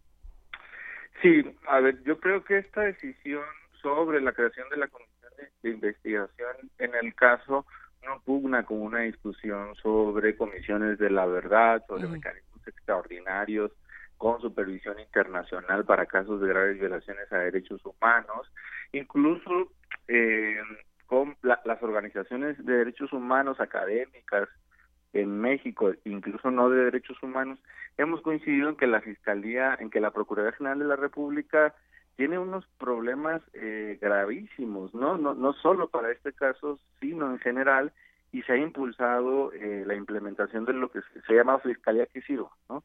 Eh, la sentencia coincide con ese con ese diagnóstico, ¿no? Y lo que sostiene es que ha fallado el sistema de procuración de justicia, está colapsado totalmente, ¿no? Eh, que creemos que una sentencia como esta que mete la en la discusión la creación de una comisión también con estas características permite ir caminando en ese sentido. Habrá que ver, ¿no? Hacia adelante si México hay condiciones para que haya justicia transicional, hay condiciones para que eh, haya un cambio democrático donde se fortalezcan instituciones de procuración y administración de justicia y donde de verdad exista un parteaguas, donde las víctimas de violaciones a derechos humanos sean escuchadas eh, donde conozcan la verdad, donde haya justicia y pueda pasarse entonces a un, a un proceso de reparación. Pero eh, me parece importante decir que no no cumple esto todas las características de una comisión de la verdad. Una comisión de la verdad, de hecho, eh, no precisa la participación de la PGR e incluso los magistrados en este caso lo dijeron, a ver, no estamos yendo a ese mecanismo porque eso sería introducirse en el artículo 21 constitucional que dice que la PGR es el conductor de la investigación. Los vamos a dejar, ¿no? Eh, no vamos a mover esa parte. Pero sí es muy interesante empezar a mirar cómo el Poder Judicial, en ejercicio de, su autonomía como órgano de protección constitucional, se mete en la discusión, ¿no? Eh, yo, por eso decía hace rato, no sé, lo, veo difícil porque a mí lo que me parece más que una injerencia en el momento político, me parece un ejercicio de la autonomía, ¿no? De, de uno de los poderes de la Unión, porque al final el Tribunal Colegiado es depositario del Poder Judicial de la Federación. La sentencia, eh, y, y creo que esto es importante decirlo, es definitiva. No hay un recurso en contra de esa decisión. Lo único que existe es que se tiene que acatar en sus términos, ¿no? No hay una instancia mayor. En este caso, la Suprema Corte no sería instancia mayor, en tanto dejó que el Tribunal Colegiado resolviera el caso. Pudo haberlo atraído, pero no no lo no lo hizo. Eh, entonces yo creo que, que, que entra muy bien en esta discusión esta sentencia y su implementación también va a poder eh, permitir que se discutan temas de, justicia transicional, ¿verdad? Justicia y, reparación. Eh, a ver, es que me gustaría que ahondaras un poco, Luis Tapia, en el concepto de justicia transicional y de reparación, porque es algo que está saliendo cada vez más eh, como una, pues como una respuesta ante el horror y que creo que tendríamos que tener más claro todos. Claro, sí, o sea, cuando se habla de justicia transicional, que en realidad es un concepto que se ha eh, desarrollado más en función de la observación de otros procesos históricos, eh, se habla de que hay un rompimiento, ¿no? Donde desde un régimen autoritario que viola eh, derechos humanos se pasa a un régimen eh, que respeta derechos, que se fortalece, que es democrático. Se dice un poco en la doctrina que hay eh, un momento de ganadores y de perdedores, ¿no? El régimen autoritario pierde, el, el régimen eh, democrático gana, pero en este proceso de justicia transicional las víctimas están en el centro, ¿no? Las víctimas de estas violaciones en estos regímenes que muchas veces han sido militares eh, están en el centro y son escuchadas respecto a procesos de verdad, de verdad y de justicia inicialmente, ¿no? Eh, ha habido entonces en, en, ese espacio mecanismos como son comisiones de la verdad, ¿no? Que son impulsadas por las víctimas con participación del Estado, con participación de organizaciones de derechos humanos, con colectivos y se abre una discusión nacional donde la sociedad, no solamente las víctimas, se interesan e ingresan en este en este momento de discusión. Ya en México ha habido conversaciones sobre si en el 2000 tuvimos un momento de justicia transicional. Eh, hay quien dice que no, hay quien dice que no, que, que sí. Bueno, nosotros opinamos que el, el 2000 fue un momento fallido de intento de justicia transicional. ¿Por qué? Eh, e, especialmente porque se creó la Fiscalía Especial eh, para Movimientos eh, del Pasado, la FEMOS, eh, que se le dotó de facultades para investigar sobre los casos de la denominada guerra sucia, ¿no? De 60, 70, 80. Eh, se supone que habría posibilidad de juzgar esos casos, de eh, investigar a los perpetradores que incluso todavía están vivos, de eh, que eh, tuvieran verdad los familiares de las víctimas y de que iniciara un proceso de reparación. La FEMOS cerró incluso sin que su informe se conociera en el final de del 2006, en el final del sexenio de Vicente Fox y, y antes del ingreso de, de y bueno, y, y en el ingreso de, de Felipe Calderón, perdón, y eh, no se logró, no, en realidad no hubo una, eh, este, eh, anhelo que se buscaba de, de una justicia transicional, digamos, fue un intento de justicia transicional fallida. Ahora, una transición presidencial puede ser ese momento, eh, tal vez sí, ¿no? Habrá habrá que, que, discutirlo, pero tenemos que identificar esto, como decía hace rato, ¿no? El momento de rompimiento, el cambio, el fortalecimiento de la democracia y poner a las víctimas en el centro. Y eh, una última eh, una última consideración nos pregunta Darío Trujano hace una una observación en Twitter más o menos que yo creo que hace eco de lo que piensan varias personas, que es que el problema con esto, con esta insistencia en el debido proceso, es que los criminales terminan todos en la calle y no pasa nada. Eh, ¿qué, ¿Qué responderías a esto? ¿Cómo entendemos la necesidad del debido proceso? Eso es bien interesante porque la sentencia entra de frente a esta pregunta. o sea, lo, que dice, lo que dice la sentencia es que un, una violación a los derechos humanos de las personas imputadas implica también una violación al derecho a la verdad de las víctimas. Eh, porque si no se respeta no solo el debido proceso, que, que es una garantía que incluso se ha trivializado, nada menos que, que el debido proceso garantiza que los verdaderos responsables vayan a prisión y no los que no son.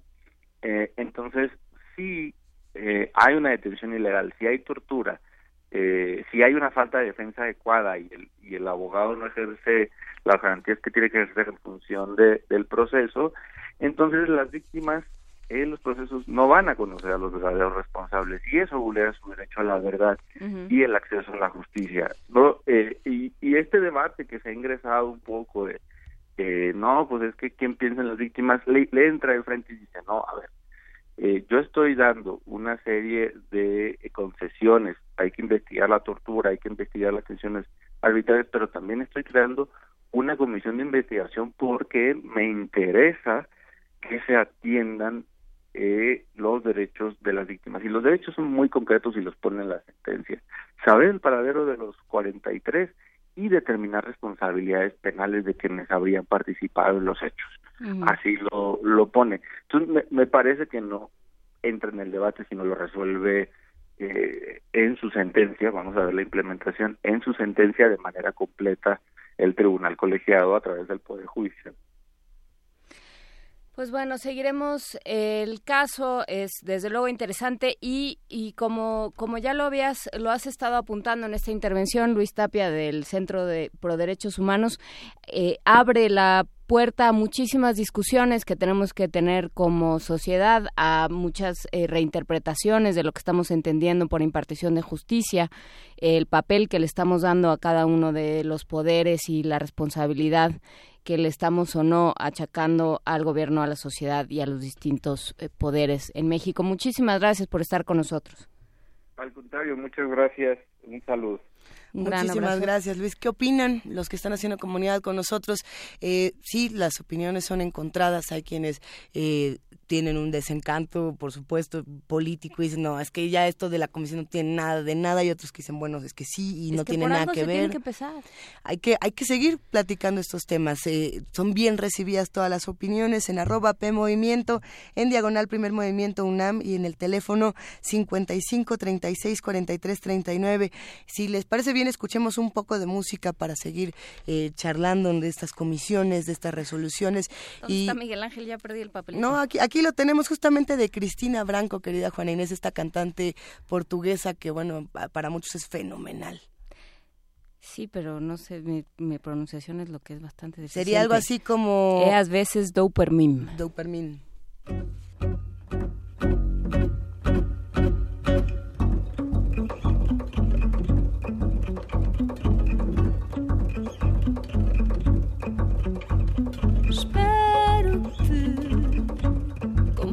Espera o futuro sem ciência, só por adivinhação. Não sei se és tu quem procuro, mas é tarde para tudo, tarda-me o coração. Tenho-te nesta ideia que fiz de dois qualquer. A mim já não me dobra. E é entre um sim e um pois, tu não matas nem mais, e o meu corpo já sobra. E às vezes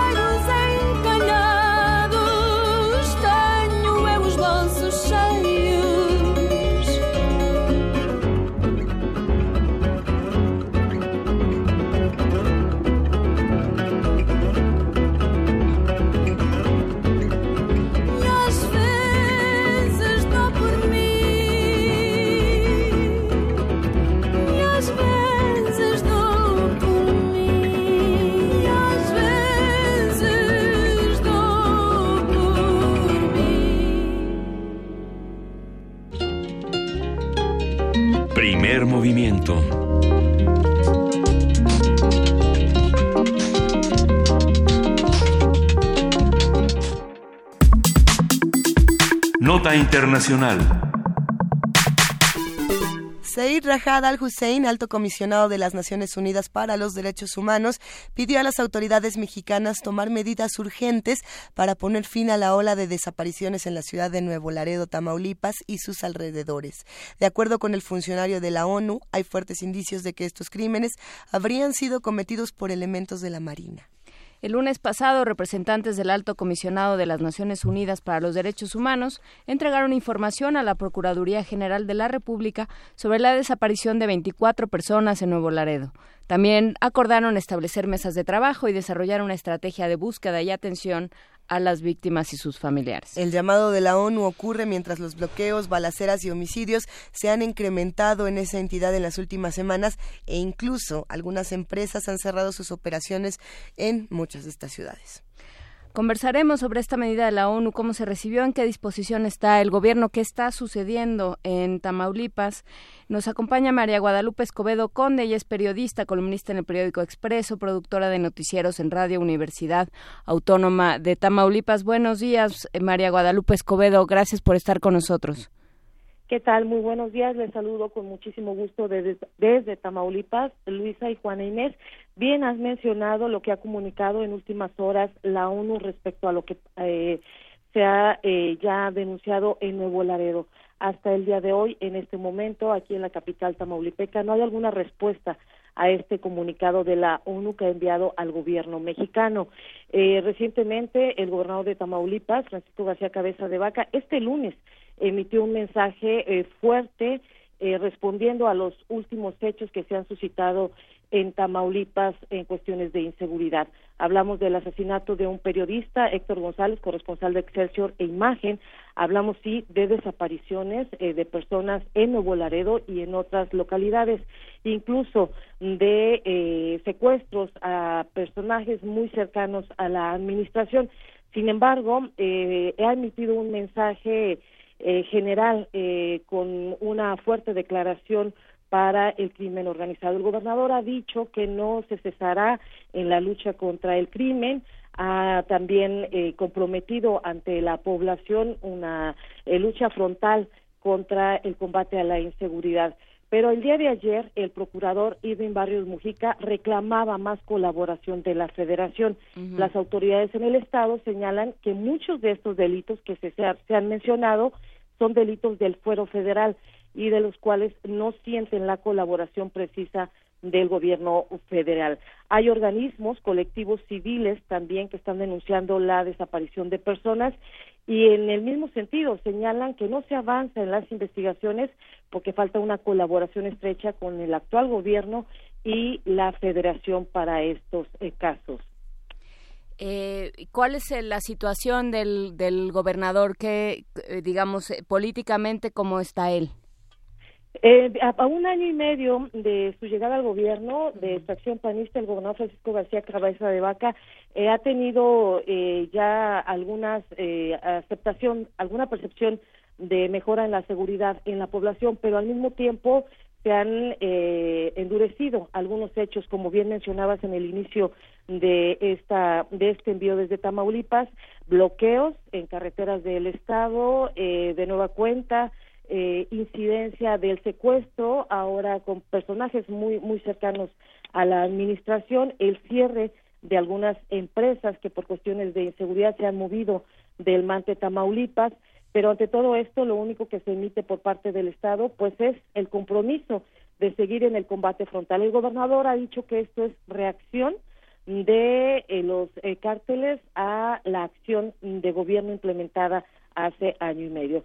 Desde luego todo esto convulso en medio del proceso electoral en curso. Aquí en Tamaulipas habremos de elegir aparte de la elección federal con presidentes, senadores y diputados federales, se eh, eh, lleva a cabo una elección concurrente con las alcaldías.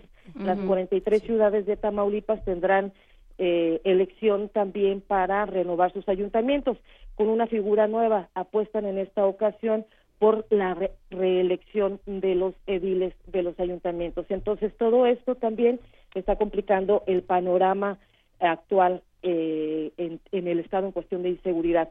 Y lo que comentabas de la, la situación de Nuevo Laredo, de los desaparecidos que se han denunciado ante la ONU y de lo cual la ONU ya ha emitido comunicación, eh, oficialmente se habla de 24 personas, pero hay colectivos ciudadanos que están denunciando hasta cerca de 50 personas, los que de febrero a mayo habrían desaparecido eh, solo en la región norte de Nuevo Laredo. ¿Puedes Eh, las repetir personas- la cifra, por favor? cerca de 50 personas eh, son los colectivos los que están haciendo estas este cambio de cifras. El estado no ha eh, proporcionado una comunicación oficial a este re- respecto. Lo que sí estos colectivos de desaparecidos también aducen que estas desapariciones tendrían que ver con operativos de las fuerzas federales. Pero en el mensaje de este lunes el gobernador reconoce el apoyo de eh, las fuerzas del ejército y la permanencia de las mismas aquí en Tamaulipas. Eh, entonces, bueno, se, se pide el apoyo de las fuerzas federales, se pide que se queden las fuerzas federales y, eh, digamos, en materia de cobertura, pensando en, en que vienen las elecciones y que, y que como medio tú colaboras en varios, tienen que ir a cubrir, ¿hay algunos sitios que no vayan a cubrir? En, la, la región de Tamaulipas, dispersa en Nuevo Laredo, pues sí está eh, de la capital eh, bastante distante eh, eh, en, en- territorio igual el sur. Eh, no hay problemas en este momento que tengan que ver con la elección y la cobertura para medios. En este momento no se registra mm, algún hecho de crisis que pudiera ser un foco rojo, sobre todo para la cobertura mediática en cuanto a la elección. Sí hay, al día de hoy, eh, 70 candidatos eh, a elecciones locales que han decidido no participar. Así es. Que han, eh, a- al día de hoy daba el reporte del Instituto Electoral Local, 70 candidaturas de personas que decidieron bajarse por amenazas, por riesgos en las elecciones locales. Pero en general el panorama eh, eh, electoral hasta este momento no, no avisora una complicación en cuanto a cobertura mediática y tampoco en cuanto a la cobertura de eh, por parte de las autoridades electorales. Tanto el INE como el órgano local en Tamaulipas prevé que sea una mm, elección tranquila aunque pues sí de pronósticos reservados y esperar al último minuto Sí, justamente nos escribían hace algunos minutos para decirnos es que no todos los temas que se discuten en este programa tienen que ver con esta otra parte electoral y sin embargo en un momento como este eh, sí hay una carga muy importante de, de, de decir a ver de, a qué partidos pertenecen por ejemplo estos estos 70 que se dan de baja, ¿no? Eh, ¿cómo, ¿Cómo se puede ir midiendo todo esto?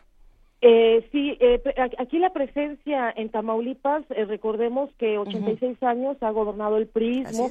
A partir de un año y medio se da la alternancia con mucha expectativa de la población por un cambio eh, que querían inmediato que en año y medio se resolviera pues todo este panorama que tiene décadas ya sentado en Tamaulipas el, el asunto de la inseguridad. Está fuertemente ya aquí los candidaturas de Morena, eh, están fuertes también los candidatos priistas, el panismo en el poder, pues bueno, apuesta a tener eh, ganado terreno precisamente por ser eh, en estos momentos el partido en el poder en la gubernatura.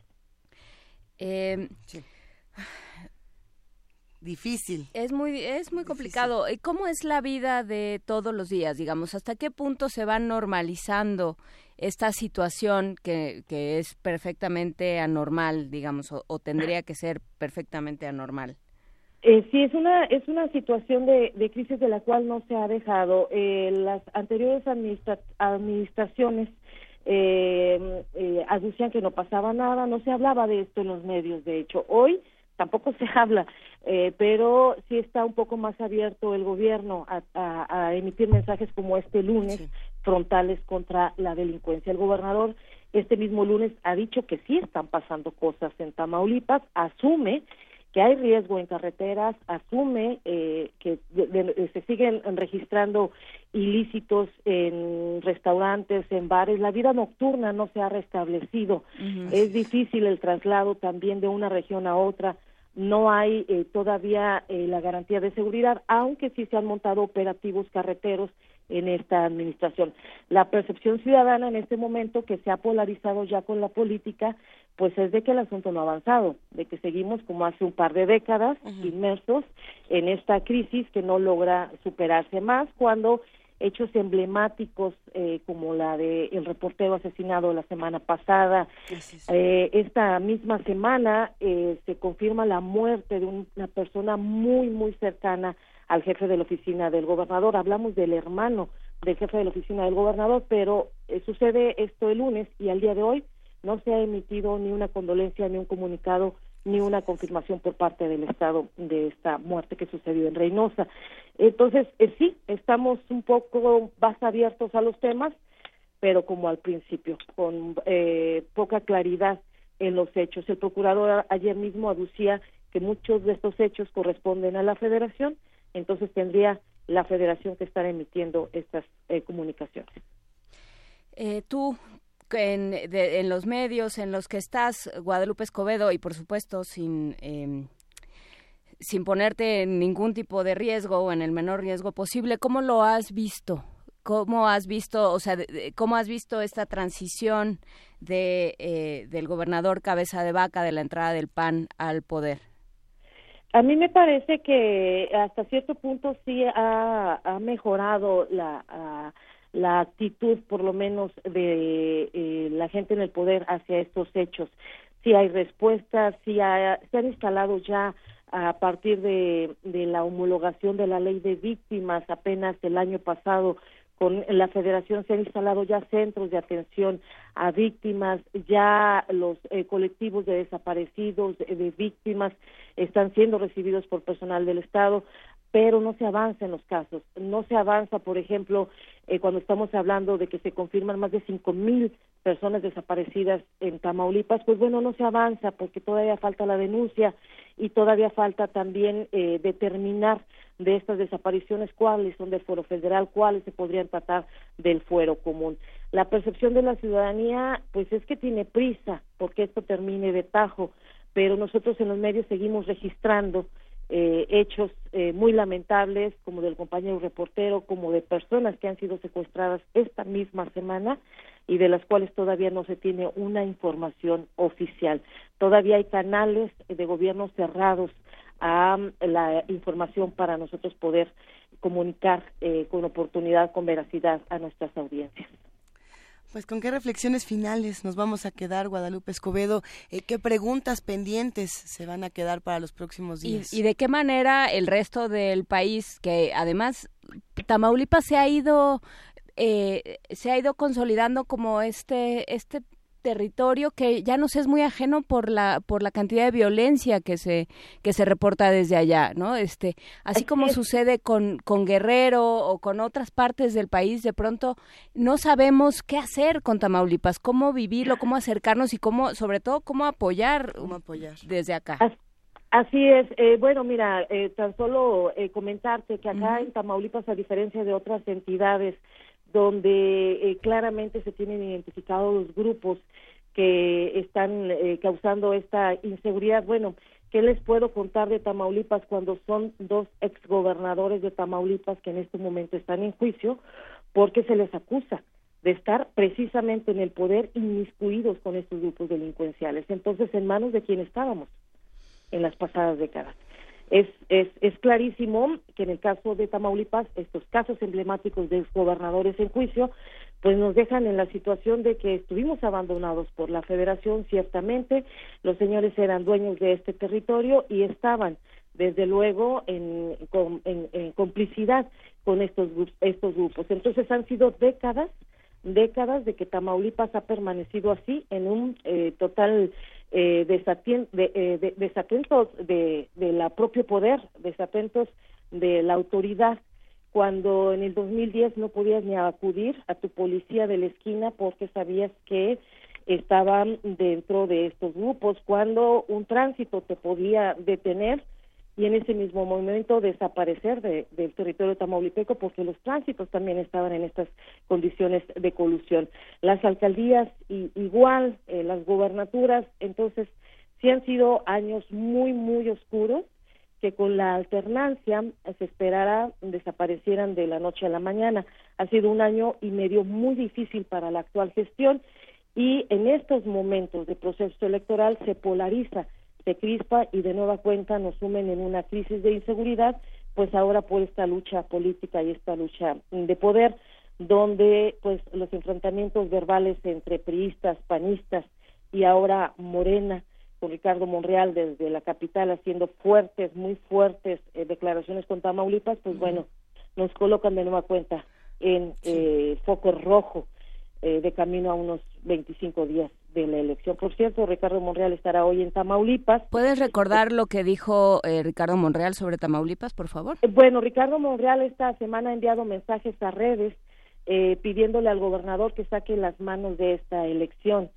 el panismo, no el gobernador, sí el dirigente panista, Francisco Elizondo, ha mm, devuelto el mensaje a Ricardo Monreal y le ha señalado, bueno, de que eh, ellos también tienen colas que le pisen. Ambos se han dicho que se vayan a las últimas instancias y que si se conocen cosas que se denuncien formalmente. En este tenor, hoy llega Ricardo Monreal a Tamaulipas y en este tenor eh, Andrés Manuel López Obrador eh, ha dicho que vendría a cerrar el 22 de junio su campaña aquí a Ciudad Victoria, Tamaulipas. Pues, hasta aquí. Habrá, habrá que ver cómo, cómo se ponen las cosas. Eh, cuídense, estaremos siguiendo la campaña en Tamaulipas y estaremos siguiendo lo que sucede porque salen, salen muchas declaraciones y claro, todo el mundo puede utilizar Tamaulipas para ejemplificar, para, para castigar, para eh, aprovecharse o sacar raja política de distintas maneras, pero bueno, pues ahí hay un montón de gente, de mexicanos trabajando y eh, pues tratando de informar María Guadalupe Escobedo Conde. Así es, es una pena que no se haya podido eh, complementar la información que emite la ONU porque en este momento no hay aquí en Tamaulipas una comunicación oficial de eh, este pedimento que entendemos llegó directo a el gobierno federal. Entonces, ni el procurador ni el gobernador han dado respuesta a lo que sucede en Nuevo Laredo con las últimas desapariciones de estas de 26 a 50 personas que se señalan han desaparecido de febrero a mayo en territorio tamaulipeco, justo en el norte, en la colindancia con Estados Unidos. Justo eh, lo dices bien, los últimos, o sea, digamos los más recientes de los que sabemos porque son son Cinco varios. mil, sí, eh, hay cifras también eh, ambiguas respecto a lo que se ha eh, contabilizado en los últimos años. Eh, se ha hablado de 5.900 casos, casi 6.000 eh, en los últimos años y bueno, de estos tampoco hay noticias. Pues te, te agradecemos mucho, María Guadalupe Escobedo Conde. Nos quedamos con esto que apunta sobre el abandono de la federación. Y bueno, pues lo retomaremos eh, en nuestro análisis. Te lo agradecemos muchísimo y que tengas un buen día. Estoy a la orden desde Ciudad Victoria, Tamaulipas. Muchísimas gracias. Qué temas, qué complejo lo que se está discutiendo. Muy buenos días. Eh, nos vamos a quedar, querida Juanés, con un poco más de música. Eh, justamente vamos a estar aquí en primer movimiento platicando con los que hacen comunidad con nosotros. Recuerden que a las nueve de la mañana vamos a seguir hablando de estos temas de seguridad, de estos temas de violencia y bueno, pues un poquito de música para bajarle. Vamos a escuchar de los cocodrilos Crocodiles, amante telepático, telepathic lover.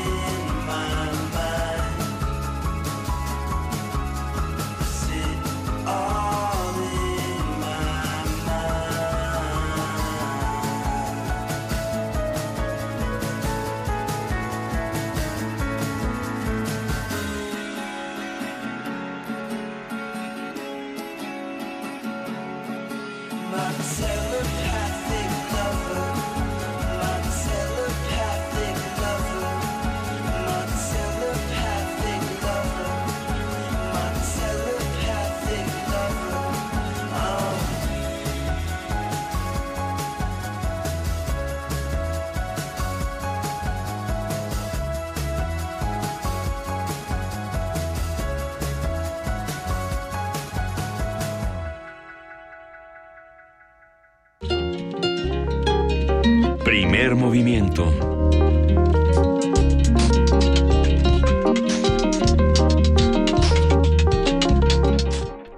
En este momento son las 8 de la mañana con 54 minutos. Sí, hay muchos comentarios, por supuesto, aquí en arroba P Movimiento, Juana Inés. Sí, este Pablo Extinto nos dice que es eh, que estos testimonios, pues sí resultan, dirías tú, causas de desazón. Causa de desazón. y, y por supuesto de, de, pues no sé, uno se queda sobrecogido un poco, eh, que muestran y señalan el país en ruinas en muchos sentidos, pues sí, ese es el país que tenemos. ¿no? Y- Bueno. Y, realmente uno escucha las campañas y parece que sucedieran en Estocolmo, ¿no? Parece que no pasa nada. No, por eso hay que continuar con esta pregunta. Este es el país que tenemos. ¿Cómo tendría que ser el país que queremos? No, no olvidar eh, que sí hay otra posibilidad. Que sí, Sí hay, hay. otra posibilidad y que, no va a ser inmediata. Creo que es importante esto que, que decía eh, Guadalupe Escobedo desde Nuevo Laredo, que, que había esta expectativa, lo hablamos con Lorenzo Meyer cuando hablamos de expectativas, esta expectativa de que todo iba a cambiar de la noche a la mañana, de que se iba a acabar este problema de inseguridad, este problema de no poder confiar en las policías. Y bueno, pues esto contento y una desilusión colectiva eh, muy muy grave. Pues bueno, pues todo a todo eso nos enfrentaremos en los próximos días, en las próximas semanas y bueno, pues seguiremos trabajando. Luisa. Seguiremos trabajando. Eh, para los que tienen dudas sobre justamente eh, qué son las comisiones de la verdad, qué son estos mecanismos de justicia transicional, eh, hay un, un artículo, bueno, no es un, un texto interesante que acaba de publicar justamente Jacobo Dayan. Últimamente sale a- en nuestras mentes Jacobo Dayan muy seguido, que bueno, le mandamos un gran abrazo si nos está escuchando. El texto justamente explica qué son las comisiones de la verdad para los que quieran eh, entrarle un poquito más al tema. Ya se compartió en redes sociales, en arroba P Movimiento lo pueden encontrar y, y pues hay que, hay que ver cómo funcionan todas estas herramientas y cómo las podemos usar todos, para qué nos sirven a todos. ¿Y qué implican? ¿Qué mecanismos de discusión, de diálogo, de conversación implican? Por lo pronto vamos a escuchar una de las series producidas aquí en Radio UNAM, Taxidermia. Vamos a- de Taxidermia vamos a escuchar Onni.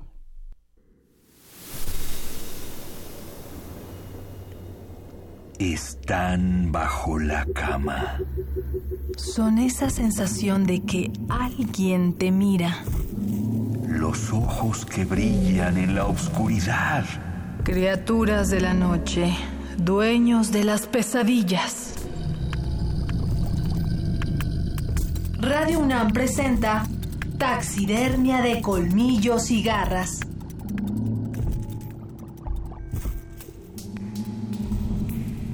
Oniwa Soto Fuku wa Uchi. Cuando Katako creció, no podía evitar comer seres humanos. Así que pidió a su abuelo que le matara para poder detenerse.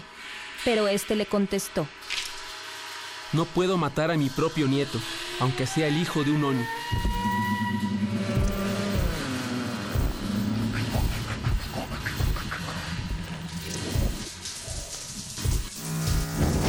Entristecido por su propia naturaleza, Katako fue a las montañas y construyó una choza en el bosque.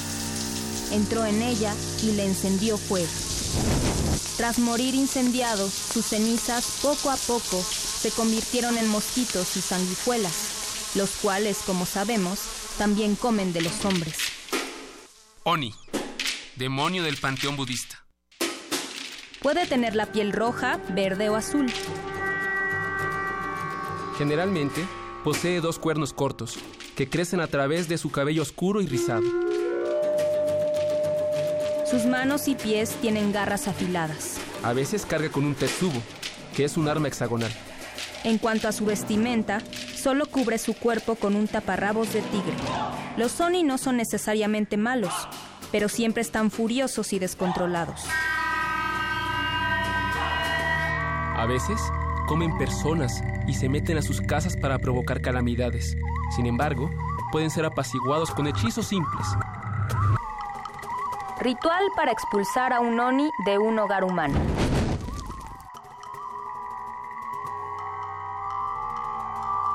Elementos necesarios, un luchador de sumo y un puñado de frijoles. Procedimiento. El hombre fuerte tira los frijoles fuera de la casa mientras repite. Oni wa soto fuku wa uchi. Fuera demonios. Buena suerte.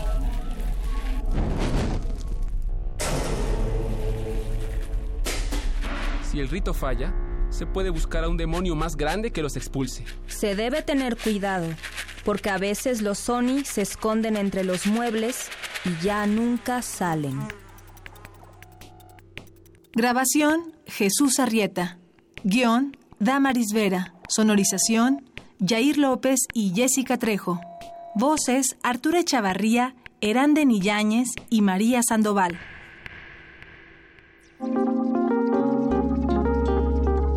Primer movimiento. Hacemos comunidad.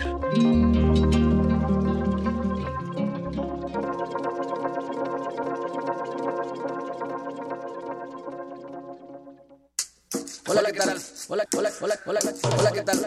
Los esperamos en el 96.1 de Radio UNAM, Xochicoscat, Collar de Flores, 10.30 de la mañana, Radio UNAM. Recuerde, 96.1, soy Mardonio Carballo. Xochicóscat, lunes a las 10.30 horas por el 96.1 de FM. Radio UNAM. Experiencia sonora. PRD, Izquierda Hoy. Somos la izquierda que se identifica con las y los jóvenes, convencidos de lo que creemos, porque cuando dicen desigualdad, reclamamos igualdad. Cuando dicen jerarquía, reivindicamos la equidad. Cuando imponen control, decimos respeto a la diversidad. Y cuando hay abusos, exigimos nuestros derechos, los de todas y todos, sin distinciones. Estas son nuestras causas, es la actitud con la que vivimos. Hoy es nuestro tiempo y estamos seguros de una cosa. Somos la izquierda de hoy. El orgullo del PRI está en todo México. Somos colores, somos la gente, somos millones, somos tu escudo, somos pasión, con la bandera en el corazón. Todo por México, todo por México. El orgullo del PRI está en su gente. No lo olvides.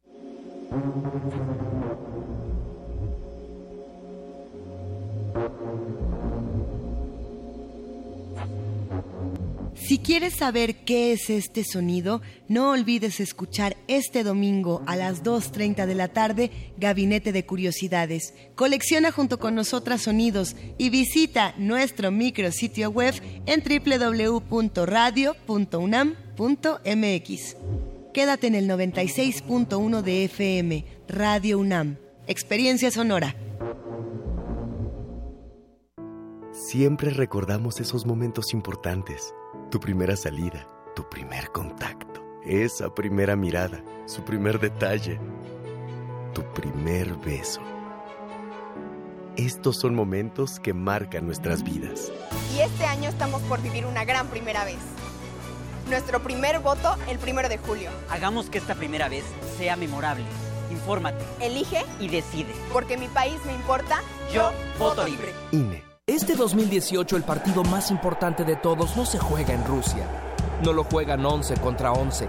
No dura 90 minutos.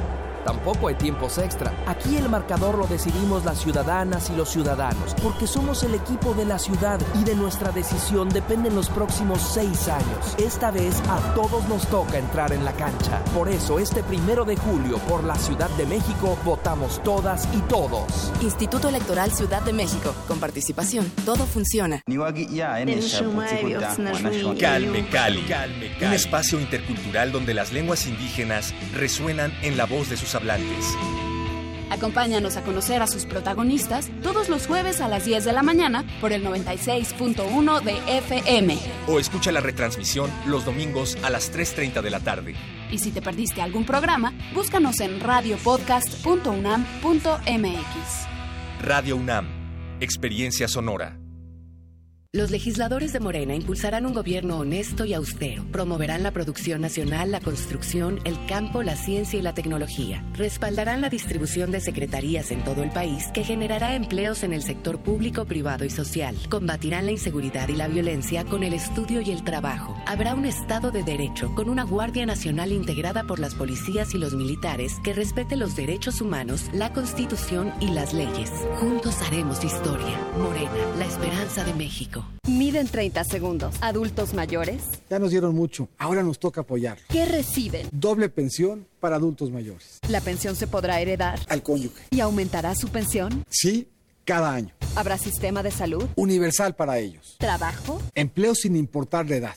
¿Van a estar bien? Se los debemos. Casas de día con alimentación y actividades. ¿A partir de qué edad? Para estar bien como mexicano, no importará la edad. Vota por MIF, candidato por la coalición Todos por México.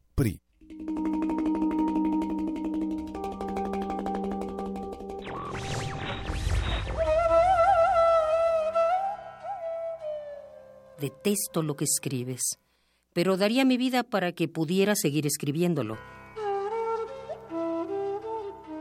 Voltaire.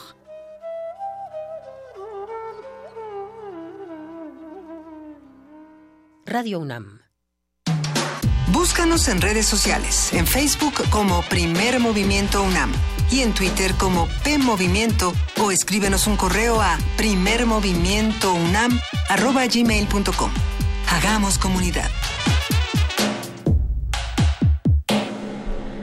9 de la mañana con cinco minutos ya estamos de regreso en esta tercera hora de primer movimiento, nuestra segunda hora en televisión. Recuerde que puede entrar en contacto con nosotros a través de arroba PMovimiento en Twitter, Primer Movimiento en Facebook, el correo electrónico primermovimientounam arroba gmail.com si necesita una comunicación más extendida y por supuesto al teléfono 55 36 43 39 55 36 43 39 Luisa Iglesias. Hay muchas invitaciones para todos los que hacen comunidad con nosotros, para los que nos escuchan, y una de ellas es que no solamente se acerquen a los contenidos que tenemos en las frecuencias, tanto en el 860 de AM como en el 96.1 de FM, o en el canal 120 o en el 20.1, sino que también eh, se aventuren a conocer los espacios que tiene la universidad. Eh, justamente Radio UNAM cuenta con la sala Julián Carrillo que cada semana tiene obras de teatro, tiene conciertos, tiene eh, momentos de discusión, tiene maratones de cine y en este caso nos da muchísimo gusto hacer esta invitación a las aventuras soníricas. Es que se puede leer como aventuras soníricas o como aventuras soníricas. Eh, a partir de este sábado 9 de junio a la una de la tarde, eh, justamente comienzan estas funciones donde se va a recordar, como se ha estado haciendo todo este año, a Howard Phillips Lovecraft. Eh, es interesante, no, bueno, hay muchos homenajes a Lovecraft, este es muy particular porque tiene que ver más con esta parte eh, sonora. Me recordó mucho este, este evento que se va a realizar a lo que hablábamos del, del, del álbum ilustrado, Juana Inés, de, estas historias que se cuentan tanto en el texto como en la imagen. Eh, en este caso en particular es lo que se escucha. eh, contra lo que se ve eh, en esta puesta en escena. El, el cuento, si no me equivoco, es el de Randolph Carter, la declaración de Randolph Carter, que es uno de los mejores cuentos de, de Lovecraft, desde mi punto de vista, es mi consentido, por lo menos, donde lo que se encuentra este personaje es algo eh, pues que no se ve que no se puede decir. Eh, entonces, ¿cómo, cómo, lo, ¿cómo lo pones en escena contra lo que dice el texto? Eh, Es una representación que ya se hizo, si no me equivoco, en el MUAC. Habrá que, habrá que preguntarle a nuestros amigos de Teatro Gótico, a quienes le mandamos un gran abrazo. Pero bueno, vayan a verla este sábado. Adolfo Prieto, 133, Colonia del Valle, cerca del Metrobús Amores. Sábado 9 de junio, 13 horas. Las funciones van a ser el sábado 16, 29 y 30 de junio a las 13 horas para todos los que quieran teatro en entrada libre. Eso es el sábado, el domingo, eh, ya que está usted bastante aterrorizado, puede ir al Centro Nacional de las Artes, a las áreas verdes, este espacio abierto del. Centro Nacional de las Artes. El domingo de 11 a 3 y media de la tarde se va a llevar a cabo un picnic literario, una jornada de cultura cívica organizada por el INE, por, la, eh, por el IBI, el, Sena- el Centro Nacional de las Artes, la Feria Internacional del Libro Infantil y Juvenil. Va a haber una serie de talleres, de conversaciones, de cuentacuentos eh, sobre creación y libertad sin violencia, ética, democracia y ciudadanía para el mundo de hoy. Va, va a haber una plática sobre Fernando Sabater con Eduardo Limón. Tolerancia y democracia, un asunto para todas las edades, con Olivia Cerón y León Muñoz Oliveira, que siempre es un, un Ah, personaje interesante Sí. para escuchar, como asimismo lo es Olivia Cerón, esta gran periodista mexicana. Uf, ¿y para qué votar? Con Benito Taibo, Santiago Solís, Rosa Beltrán, Lorenzo Córdoba y Ricardo Cayuela. Wow, estar Lorenzo Córdoba platicando con Rosa Beltrán y con Benito Taibo. Tengo que ir a ver A las dos y media de la tarde No, puedes ir al foro al aire libre del CENART este próximo domingo Wow. 10 Y, y, pues cada quien que vaya para, este, para lo que quiera. Está controversial, está bueno. Sí, por lo pronto ya nos vamos a Poesía Necesaria, por favor. Luisa Iglesias. Vámonos para allá, véngase. Primer movimiento.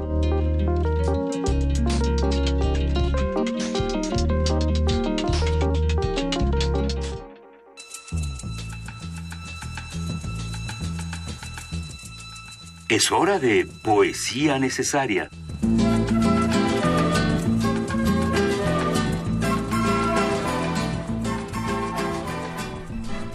A ver, ¿a cuántos de los que están aquí les gusta Max Rojas?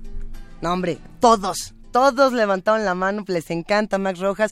Y sobre todo, a, si no me equivoco, es Juan Rosete, el que nos dijo que quería un poema de Max Rojas, porque el 4 de junio, eh, justamente digamos que hubiera sido su cumpleaños. Él murió el 24 de abril de 2015 en esta Ciudad de México que eh, pues ha sido y será para siempre eh, su refugio, ¿no? Un refugio de, de, un montón de poemas transgresores. Eh, yo creo que somos muchos los que admiramos el trabajo de Max Rojas.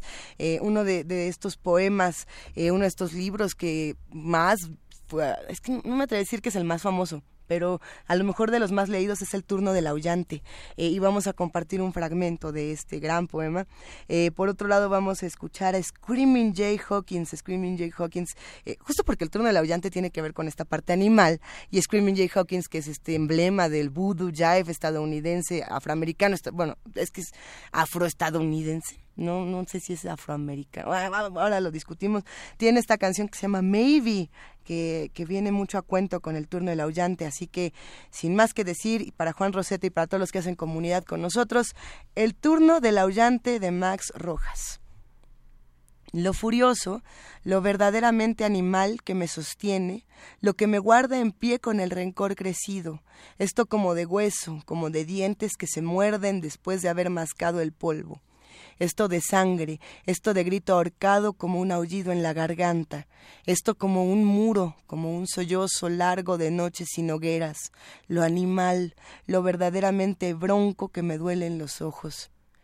Dije que el mar es algo así como esa diaria muerte de mi cuerpo. Hoy me sale lo bronco y me revuelvo, hoy me sale lo herido y me desgarro.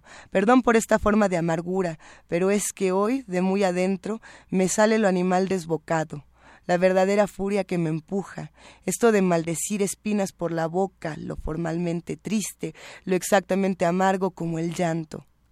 Ahora me vuelvo y me despido y me regreso.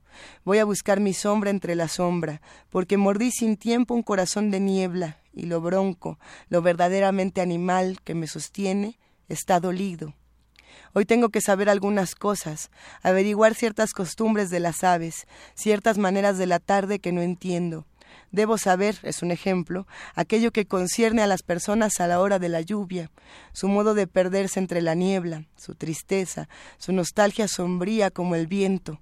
Quiero saber también las causas de la muerte del erizo, su manera tan fiel de arder a solas, su sollozo.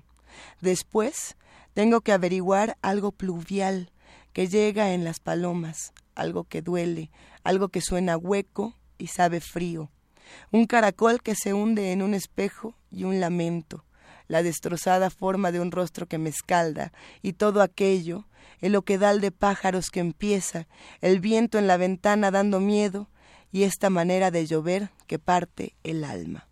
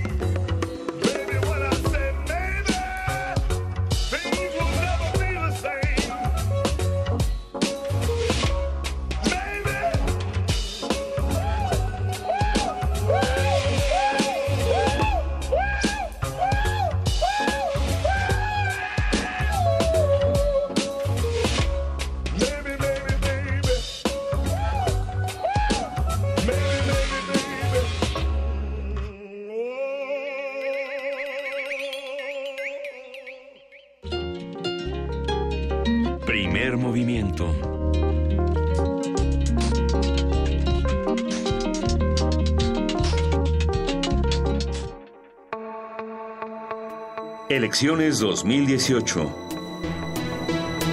Mesa de análisis.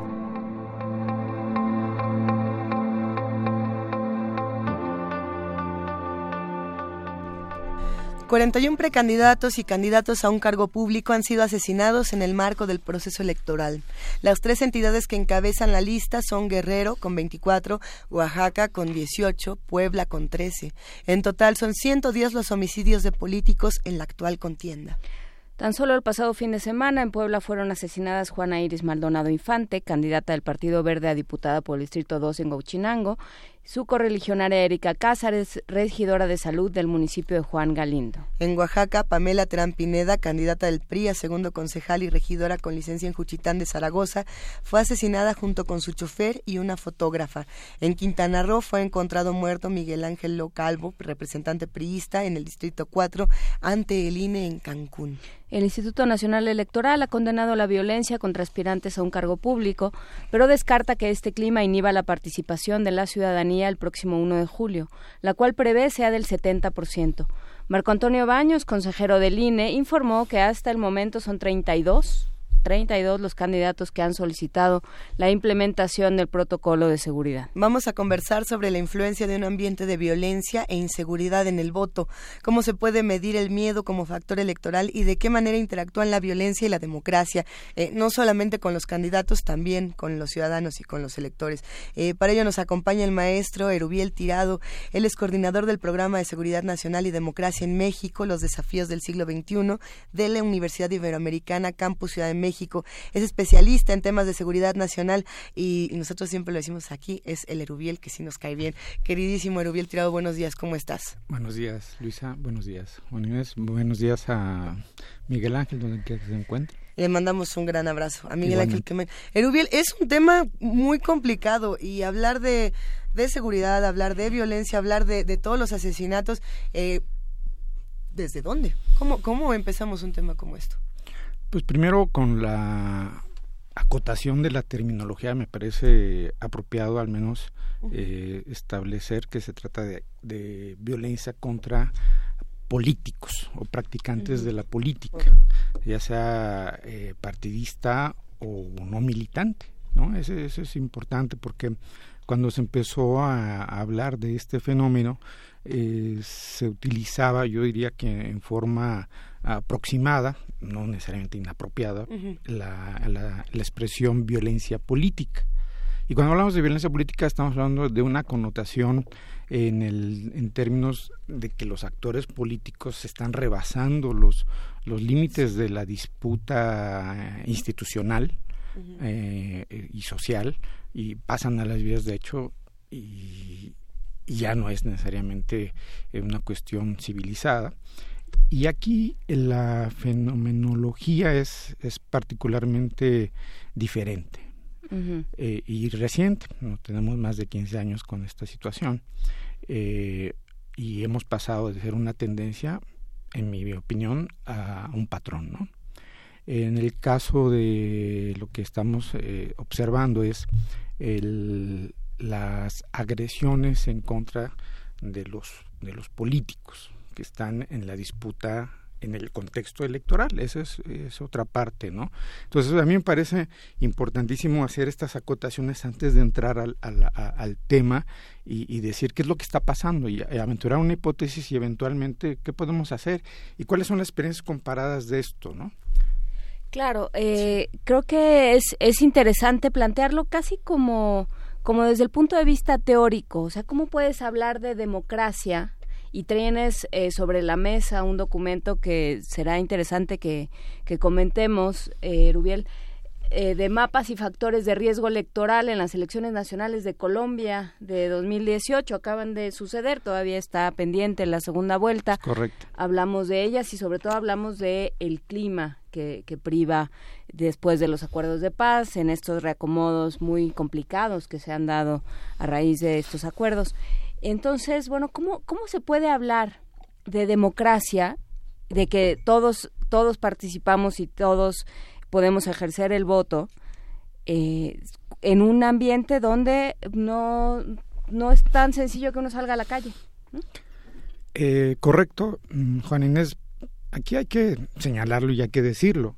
Eh, porque una cosa es el, el, planteamiento y la expectativa institucional, en este caso de las autoridades eh, electorales y del gobierno, el gobierno federal y los gobiernos estatales, donde va a haber elecciones, en el sentido de que suponen o esperan que no que digamos que, que la sangre, lo digo entre comillas, porque la sangre ahí está, que la sangre no llegue al río, pero la sangre pues, ya, ya se mostró y, y en una de, y en, en, cualquier democracia establecida eh, no debe haber ni una gota de sangre. No. Ese, ese, es el punto. Es. ¿no?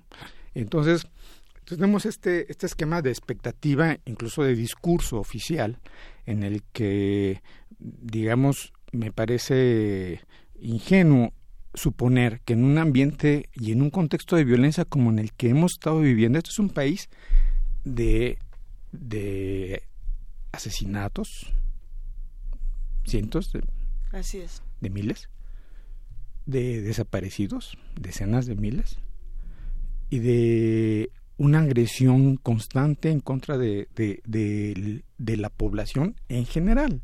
No estamos hablando solamente de ciudadanos. ¿no? Entonces estamos en, en medio de una situación en la que, desde mi punto de vista, sería, eh, digamos que, ingenuo suponer que este contexto no iba a afectar o no se, no se manifestaría en, en un proceso eh, eh, electoral. ¿no? Y no solamente está hablando de una elección trascendente por la magnitud, etcétera, etcétera, todo lo que ya sabemos, sino simplemente eh, y eres de suponer que, que, la violencia y la sangre nos toca en un contexto determinado. ¿No? Ahora, cuando empezamos a, a, a acercar la lente y decir, bueno, ¿cuánto de esta violencia eh, que nos está tocando presenciar sí. eh, tiene que ver en realidad con el con el proceso mismo o los procesos mismos, ¿no? Entonces esa es otra parte de la problemática. Uno, el contexto general y segundo, la realidad específica del proceso electoral. Entonces, como ven, es multifactorial, hay que delimitarlo y hasta esta fecha, este, por desgracia solamente nos hemos limitado a un conteo mortal, ¿no? de las características sin saber exactamente qué hay detrás de estas razones, ¿no? Eh, y lo único que podemos aventurar son hipótesis. Una parte de este conteo mortal este, son no solamente desde, desde los aspirantes a ser candidatos, que han sido violentados o masacrados o, asesinados, los, los, los familiares o, amigos o este, compañeros de organización, y ya después obviamente pasamos a los candidatos propiamente dichos o bien funcionarios eh, o representantes populares con funciones de gobierno ya eh, eh, en, de hecho no este sí. entonces hay varias categorías que deberíamos eh, irlas diseccionando y hasta la fecha yo no he visto un análisis vaya ni siquiera una respuesta oficial de saber eh, cuál es la naturaleza de esto, cuánto de esta violencia se debe a la violencia en general del contexto del que hablábamos hace un momento y cuánto de esta violencia también se debe específicamente porque se trata del proceso electoral, no sé si me explico. Esta es la uh -huh. parte que tenemos que irlas irlas este desmenuzando, ¿no? Para saber sí. dónde estamos parados. Hace un momento antes de que entráramos al aire, eh, comentábamos sobre qué es lo que sucede en redes sociales, cómo se dan las conversaciones en redes sociales y parte de la conversación que teníamos era que eh, la sorpresa ante de pronto el tono que pueden adquirir ciertas conversaciones, el talante que pueden adquirir ciertas conversaciones, eh, las, las, esto, el ir y venir de denuestos y de insultos, de diferentes ámbitos y descalificaciones por diferentes motivos, ¿no? este, y de seguramente tú eres no sé qué y por lo tanto te voy a insultar. Y entonces, bueno, que desde ahí están haciendo un cierto clima de violencia. Desde ahí se están dificultando las conversaciones y, y los intercambios eh, democráticos, digamos, eh, lo que lo que tú llamabas hace un momento, Rubiel, cuestión civilizada, tiene que ver con todo esto, tiene que ver con un sistema en el que todos nos pongamos de acuerdo para que todos tengamos la misma posibilidad de ir a votar, todos eh, eh, nos, nos, va, nos vayamos en igualdad de condiciones y votemos por quien nos parezca conveniente y punto, ¿no? Y, y nos quedemos contentos con el resultado y se acabó. Y confiamos en el árbitro y estas cosas, ninguna de las cuales casi se cumplen en México. Ninguna. Bueno, en el discurso sí, todo está tranquilo no, bueno, sí, y, no, y, va a haber una fiesta democrática el día primero de julio. ¿Y en, y en el no discurso? Pues ese es el punto. Eh, algunas veces ya hemos comentado aquí esta diferencia entre el, entre el, entre el país real y el, y el país formal, ¿no? Uh -huh. Y a veces el país formal está, uh, digamos, completamente disociado de lo que vemos día a día y en el ciudadano de a pie o el, o el, o el, o el que habita este país y, y, y, lo vive y lo sufre en, en cada momento, ¿no? Este eh, Juan Inés señalaba hace rato el, el punto de, de, que bueno necesitamos un poco acercarnos con, con herramientas de análisis, empezando obviamente con una sencillez para entenderlo todos, sí. en el sentido de, de, de, la naturaleza de esta violencia y por qué, ¿no? Este, ya hicimos una primera aproximación. Lo segundo es saber por qué. Eh, ¿Por qué estamos en esta, digamos, en esta situación y, y, estamos hablando en un miércoles de odio sobre estas cuestiones? Miércoles de odio la mitad no de la semana. De odio. Este, Estamos intentando bueno, ya, ya, ya no, lo, lo, digo obviamente en términos sí. de, de, de, lenguaje común. Uh -huh. Este, hace rato este, antes de entrar a la poesía se hablaba de los desaparecidos sí, y, y, se hablaba también de la cuestión de, de, Tamaulipas. En realidad el país no es un país que esté en una situación eh, tranquila, ¿no? Este, es una situación de riesgo, uh -huh. de riesgo en diversos niveles. Entonces, el, la primera eh, explicación que aventuro en términos de hipótesis es por qué estamos en esto. Esto antes no, eh, eh, no se hablaba hace 20 años, ¿no? Este, aunque había indicios y el presidente Calderón en 2007 reconoce que hay, por ejemplo, el caso de la, de la narcopolítica, ¿no? Sí. Este, en- y, y- y par- particularmente hace este anuncio o este reconocimiento oficial desde el gobierno, desde el poder, en Tamaulipas precisamente, pero lo, lo limita precisamente al ámbito municipal y dice, pues vamos, pues vamos a luchar. Recordemos que ya estamos de lleno en la guerra contra el narcotráfico, etcétera, etcétera. Entonces, este, el, el punto es, allá hay un reconocimiento oficial de una realidad. Este, ahora en- eh, hemos pasado desde entonces a la fecha cuando menos dos procesos electorales nacionales y con indicios, por eso hablaba hace rato de que pasamos de un- una tendencia a un patrón, de este tipo de violencia que ahora pues, ya trasciende y, y estamos llevando una contabilidad mortal como en los años de Calderón llevábamos la contabilidad mortal de, de en todo el país sobre los enfrentamientos, ¿no? O los ajusticiamientos o simplemente los las, las, las- los daños colaterales entre comillas, ¿no? A ver, pero en ese sentido, ¿vamos o no vamos a vivir un proceso democrático el primero de, de julio? Bueno, el pro- el proceso democrático lo estamos viviendo en términos formales, están las campañas, están los llamados, están los- el tratamiento de los problemas. En ese sentido, pues estamos eh, ahí. Bueno, pero cuando hay muertos, cuando hay asesinados, Ese es, es buena terror, observación. ¿hay democracia? Es, es buena observación. Digo, sí, sí hay democracia porque se, se- es precisamente parte de la de legitimación de las de las autoridades, ¿no? Y las autoridades que tienen que resolver estos problemas, ¿eh? las que estén y del color que sean, ese es el punto. Para mí es lo, lo principal, ¿no? Y bueno, tenemos referencias, este, eh, comparadas. eh, tanto en cuestiones de, de intervención militar por motivos humanitarios en diversas partes del mundo, en esta latitud mm, latinoamericana, el caso de Colombia es más cercano, ¿no? Este que Sí. digamos casi cuando no menos dos o tres procesos electorales este se vivía una situación tensa, crítica y, y se llevaban a cabo elecciones. Digo, hay que recordar que las, las elecciones legitiman a nuestros gobernantes, ¿no? Y, y ellos tienen que resolver este problema. ¿no? No, pero lo preguntaba pensando, por ejemplo, nosotros aquí en la, en la Ciudad de México, a lo mejor te- vivimos procesos muy distintos a los que se viven, como ya le decimos, Tamaulipas o Guerrero, por ejemplo, Guerrero, ¿no? Oaxaca. Entonces, en Oaxaca, Guerrero, en estas otras latitudes decimos, Veracruz. voy a votar por el que quiero, entre comillas, o por el que ya me dijeron, entre comillas, o por el que sobrevivió. Es muy dramático porque no está realmente una... Los procesos electorales democráticos tendrían que ser de que yo elijo, pero Claro. si me lo matan antes, pero Claro. suena muy fuerte, Pues, pero... te- te- ter- termino eh, eh, mi, mi primera Sí. esta parte de la exposición en términos de- del por qué estamos aquí.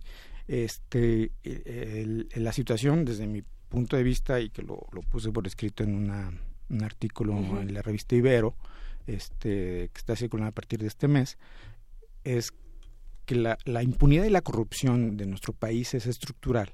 Y, y en esa medida, cuando tanto las bandas criminales, el crimen organizado, el narcotráfico o la delincuencia común se da cuenta que pues este el, el crimen sí paga, ¿no? Y paga mucho, dependiendo. Este, pero no solamente paga, sino que podemos salir con la mano en la cintura y no pasa nada. Este, pues esto nos lleva a, a que se han transgredido, digamos, los comportamientos que había en el pasado, porque en el pasado lo que ocurría es, había una especie de quid pro quo o de pax narca, en algún momento algunos han, han señalado esto, eh, en el que, bueno, pues mira, tú haz tu asunto, yo me meto en lo mío, no te metes en lo mío, yo no me meto en lo tuyo, pero cuando pase esta línea, pues, entonces te aguantas, ¿no? Este, el caso de, de Durazo lo, lo, menciono un poco porque es paradigmático, pero, pero es un patrón y es un comportamiento. Eso, eso ya no existe, ya se acabó. Y, y, también debemos tener cuidado con las extrapolaciones, porque decir, bueno, entonces los criminales van a gobernarnos. Van a estar en la estructura formal de gobierno. Yo no estoy seguro que sea ese el esquema, pero sí los tenemos en la estructura formal de gobierno, porque hemos pasado también de la influencia de imponer al secretario de, de Seguridad Pública o al, res- o al director de Seguridad Pública a nivel municipal, este, a la parte del procurador, de, etcétera, etcétera, a, a que son constituciones que pudiera uno entender eh, que lo logran ya sea por la coacción o la, la corrupción. Ahora simplemente dicen, bueno, pues ya vi que no solamente puedo obtener lana Sí. eh, con que me dejen hacer mis cosas ilícitas o, o criminales, sino que también incluso hasta puedo hacerme de una parte del aparato a nivel municipal, yo no sé si estatal, eso habría que ver. Y a nivel federal, pues eso sería el acabose. Pero este, el caso es que eh, puedo incluso hacerme eh, acreedor y, be- y beneficiarme inclusive de, de contratos de obra pública, de lo que sea, aunque no les realice. sea, claro. Y tengo la lana, ya que a que se den cuenta, pues ya me fui o ya cambié de negocio. Ya. ¿Por qué? Porque la impunidad y la corrupción de este país lo permite. ¿Sí? Entonces, ese es el, el qué. Ahora vamos a- a- al cómo, sí, y lo que señalaba señalabas eh, atingentemente, Luisa, en el, la cuestión de que, bueno, pues que estamos, pues, no- ya sabemos dónde estamos parados y, y cómo le vamos a hacer, ¿no? Y, y yo creo que aquí, pues tenemos que, que caminar sobre un terreno en el que no hemos transitado antes en el que a veces medio sabemos que las cosas tienen que hacerse, este, pero no nos ponemos de acuerdo, porque también hay intereses, ¿no? Y también es, no solamente hay intereses, sino que el tratar de solucionar un asunto, eh, yo hablo en, en diversos niveles de gobierno, también implica reconocer que le hemos echado las cosas a perder o le hemos hecho mal. ¿sí? Que hay un fracaso. Y, y eso en nuestra clase política es pues es una cuestión de, de vida o muerte, ¿no? No, no, no lo hacen, ¿no? O peor aún, eh, sabemos que esto se tiene que solucionar, pero lo vamos a hacer pues, por abajo del agua, para que, porque hay que guardar las formas, ¿no? Esa parte es la que tenemos que cambiar. Eso, eh, por ejemplo, pensando en Colombia, pensando en otros ejemplos internacionales, tú eres eh, ante todo académico y has tratado estos temas no solo en México, sino en América Latina. Eh, empiezan por reconocer es un desastre y vamos a hacer lo que podamos. Es correcto, sí. Sí, sí, sí. ¿Cómo, ¿Cómo se hace eso? ¿Quién lo hace? A ver, desde el, desde el diseño institucional y legal y, y con diversos eh, niveles de, de efectividad. Pero lo primero, como bien dices, este, Juan Inés, es, es decir, pues, reconocemos esto y si hay que pagar culpas y enfrentarnos a consecuencias legales, incluyendo la cárcel, pues, pues, pues hay que hacerlo, ¿no? A mí me parece que eso es importantísimo. Si una sociedad no puede sanearse, si no realmente eh, empieza por reconocer culpas de todos los niveles, incluso en, el nivel social, ¿no? Es decir, que, que el- la expresión de que nadie por encima de la ley sea la de veras, ¿no? Y que el voto de nosotros, el, el de los que estamos aquí presentes, los que están aquí afuera, eh, sea igual que el de estos eh, grandes hombres del capital, que mi voto valga igual que el de ellos aunque yo no pueda establecer y no pueda eh, publicar desplegados ni decirles a mis cuates, oye, pues te obligo a que votes porque si no te corro, te doy de patadas, ¿no? Ojo, esa parte es la que tenemos que reconocer que tiene que salvaguardarse en cualquier democracia. Entonces, para empezar es eso, eh, hablaba del diseño institucional y legal. Eh, vienen a mi cabeza por experiencia y porque lo, lo viví de cerca en algún momento de mi experiencia profesional tuve oportunidad de, de ser eh, miembro de misiones de observación electoral de un, algún organismo multilateral y por ejemplo en el caso de República Dominicana. República Dominicana en un proceso electoral al, al órgano máximo de organización electoral el tribunal se le da incluso la potestad de controlar hasta las fuerzas armadas ojo ¿eh? porque bueno ahí hay una cuestión en la que, bueno, yo lo, no, a lo mejor no estoy muy de acuerdo con, con, la justificación conceptual, porque dicen esto es una cuestión de seguridad nacional, bla, bla, bla. Pero el caso es que en su momento, a, en, la hora de, del proceso y de la elección, la autoridad electoral manda sobre las Fuerzas Armadas. ¿Se dan cuenta? Entonces, bueno, ese tipo de mecanismos pueden ayudar O sea, a ver. implicaría que Córdoba de este No, bueno, yo estoy, mencionando ejemplos. Ajá. En el caso de, de- de Colombia, que digamos es lo que estábamos este, comentando hace, hace un segundo, Sí. este, digamos que ya hay una tradición reciente que no ha sido necesariamente eh, este pues fácil de, de- de- de llevarla a cabo, pero viene de este reconocimiento de que hay cosas que hacer y que hay cosas que hacer de cara al- a, a la, a sociedad, de cara al público y que todos tienen que ponerse las pilas, ¿no? Entonces, por ejemplo, de alguna manera, eh, a- todas las autoridades, tanto electorales como, como de gubernamentales y a nivel subnacional, se ponen a coordinar acciones para hacer un seguimiento y una prevención de acciones. Y el día de la jornada también hay todo, y esto es público.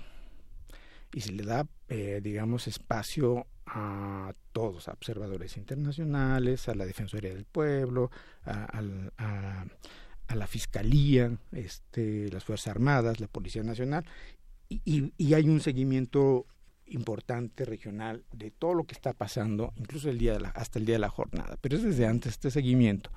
Este, entonces, por ejemplo, estas cuestiones no son eh, ocultas y hay un seguimiento y hay reuniones donde se dice, bueno, están amenazando a estas personas, queremos que haya acciones y cuáles van a ser, ¿no? Es decir, no hay un esquema de intermediación, hay un, una petición directa, hay una atención directa sin intermediarios. Entonces, este tipo de cosas este, tienden, han tendido, en el caso de Colombia, en cada proceso electoral, a disminuir, por ejemplo, la violencia eh, pre y el día de la elección. Entonces, estas cosas, esto no quiere decir que no existan riesgos, ¿no? Y aquí voy, por ejemplo, a- al ejercicio que hace una ONG que se llama precisamente este eh, Misión de Observación Electoral, que en cada proceso electoral se, se dedica a analizar cómo está la situación a nivel nacional y a nivel regional y señala, a ver, estos son focos amarillos y focos rojos, ¿no? y, y se plantean públicamente, ¿no? Y, y piden acciones eh, a- a- al Estado colombiano para prevenir y, y contener. Entonces, esto es público, ¿no? Y- pueden este, o- o- o- o ver los mapas que están en la página final, este, donde está coloreado, digamos, el, el esquema. Y todo se hace a través de una metodología transparente, una acción pública, en el que si hay que corregir, pues, se puede señalar, ¿no? Oye, no estoy de acuerdo con esta parte. Este, aquí pudiera yo incluso señalar algo de mi experiencia personal cuando la primera vez que llegué a este país para realizar este tipo de ejercicios, eh, se realizó un, un encuentro porque la- las autoridades, en este caso el Ministerio de Defensa hace su propio mapa de riesgos, ¿no? Este, se reunieron con los, los técnicos y, dirigentes de esta ONG y eh, dijeron, a ver, nosotros tenemos este esquema, son dos metodologías diferentes, pero la, la novedad fue que prácticamente coinciden en un 95% en los puntos donde geográficamente el perfil había que tener atención, ¿no? Este tipo de cosas no es que no se hagan en México, digo, este, se, se, se, se realizan desde el CISEN, pero pues desde el CISEN por ley el mapa de riesgos este, nacion- de la seguridad nacional es confidencial y nadie sabe cómo está. En el caso de, de las autoridades, tanto federales como incluso electorales, pues ha- ha- habrá ejercicios, pero no son públicos o simplemente no son no existen de manera oficial. Entonces esta parte yo creo que debe airarse, ¿no? Debe señalarse porque lo único que tenemos es este conteo mortal que lo vemos crecer, que lo vemos en los mapas, en los infogramas de los medios de comunicación, en los portales de noticias, pero no eh, existe, por ejemplo, el, el- el esquema de qué es lo que estamos haciendo al respecto, ¿no? Yo creo que hacia allá debemos avanzar. Eh, ¿Qué es lo que estamos haciendo y qué pasa con, eh, con el día 2? ¿no? ¿Qué pasa? Porque, Ay, bueno, ya hubo en, en Twitter quien aventó el, el tema de la ley de seguridad interior. Claro. Entonces, ¿qué pasa con el día 2 y qué pasa y, y qué hacemos como, como ciudadanos, digamos? Pero ¿cómo, cómo anticipar el día 2? El día 2 seguiremos aquí. Sí, pues sí, pero... No, no sabemos cómo, pero seguiremos aquí. Ese es el punto. Y qué bueno que mencionamos como parte de este contexto a la ley de seguridad interior, porque aunque está eh, siendo cuestionada constitucionalmente y debe tratarse y resolverse en la Suprema Corte y no tiene para cuándo esto ocurra, este es una ley vigente. Pero es una ley vigente y que está operando. ¿Sí? Ese es el punto, porque hay que recordar que cuando se sin- cuando sí, claro, claro, eso es cierto. del todo. Eso es cierto. No, es una ley vigente. Recordemos que el, que el planteamiento de las controversias constitucionales entre la Suprema Corte de Justicia de la Nación, eh, lo primero que hicieron cuando admitieron las, las digamos, la- las controversias fue no suspender los efectos de la ley. Que eso se solicitó, ¿eh?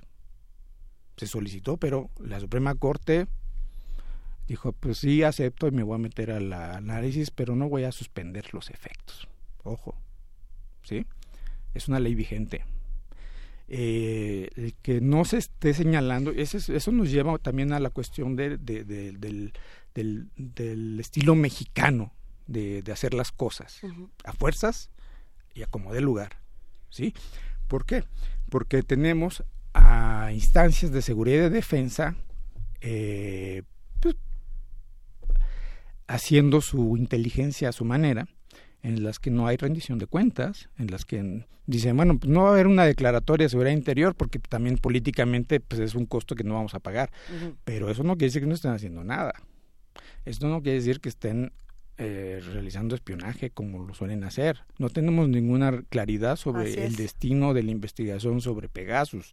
No tenemos ninguna claridad de las investigaciones este, que se tienen sobre las violaciones de los derechos humanos, etcétera, etcétera. Entonces, eh, en este contexto, digamos, pudiera haber sido una oportunidad, esa es una hipótesis que planteo, eh, para el es- establecimiento gubernamental y algunos sectores proclives y que favorecen esta ley, de decir, bueno, pues entonces pongámosla eh, en, en marcha y, y de cara al, al- al público y decir, si hay situaciones, porque esto viene a colación por la cuestión de la interacción con las autoridades electorales.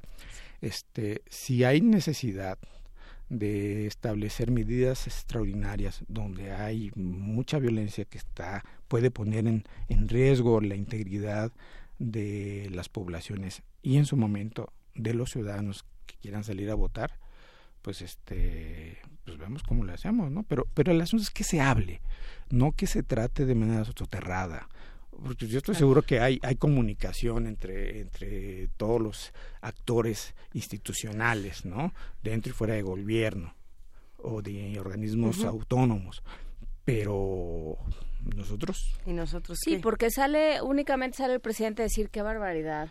Ay, cuánto muerto, qué barbaridad. A ver, bueno y- y en Europa dice que el país está en su mejor momento A, mí me gustaría, Erubiel, de- no te quiero decir, el destino de este país está en tus manos y tienes que darnos los tres puntos de cómo se va a cambiar, tampoco, pero si pudiéramos, o sea, debe de haber algunos puntos por los cuales podamos empezar. Eh, si tú pudieras señalar, a lo mejor, eh, este puntito por aquí podría empezar a, a modificar algo, aunque nos quedan como menos de veintitantos días para las elecciones. Eh, Tenemos poco tiempo, pero si hubiera algunas pequeñas acciones para hacer el panorama menos oscuro.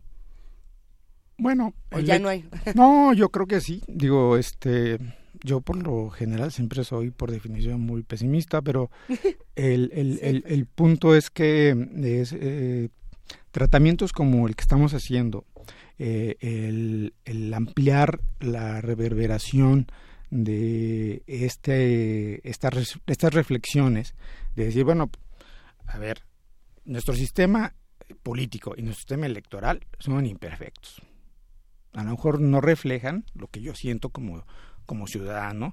¿Por, por qué? Porque lo que me están ofreciendo tampoco me, me, me satisface eh, eh, en buena medida y, y, tener que elegir entre entre entre el, entre el menos malo y el malo este no es muy sano democráticamente hablando no entonces esas partes que tienen que resolverse hay que señalarlas no hay que decir eh, tenemos un, cuestiones muy concretas en las que se tienen que mejorar ahora en este contexto de violencia tenemos que decir a ver la Secretaría de Gobernación hace tres años dijo en el proceso electoral pasado.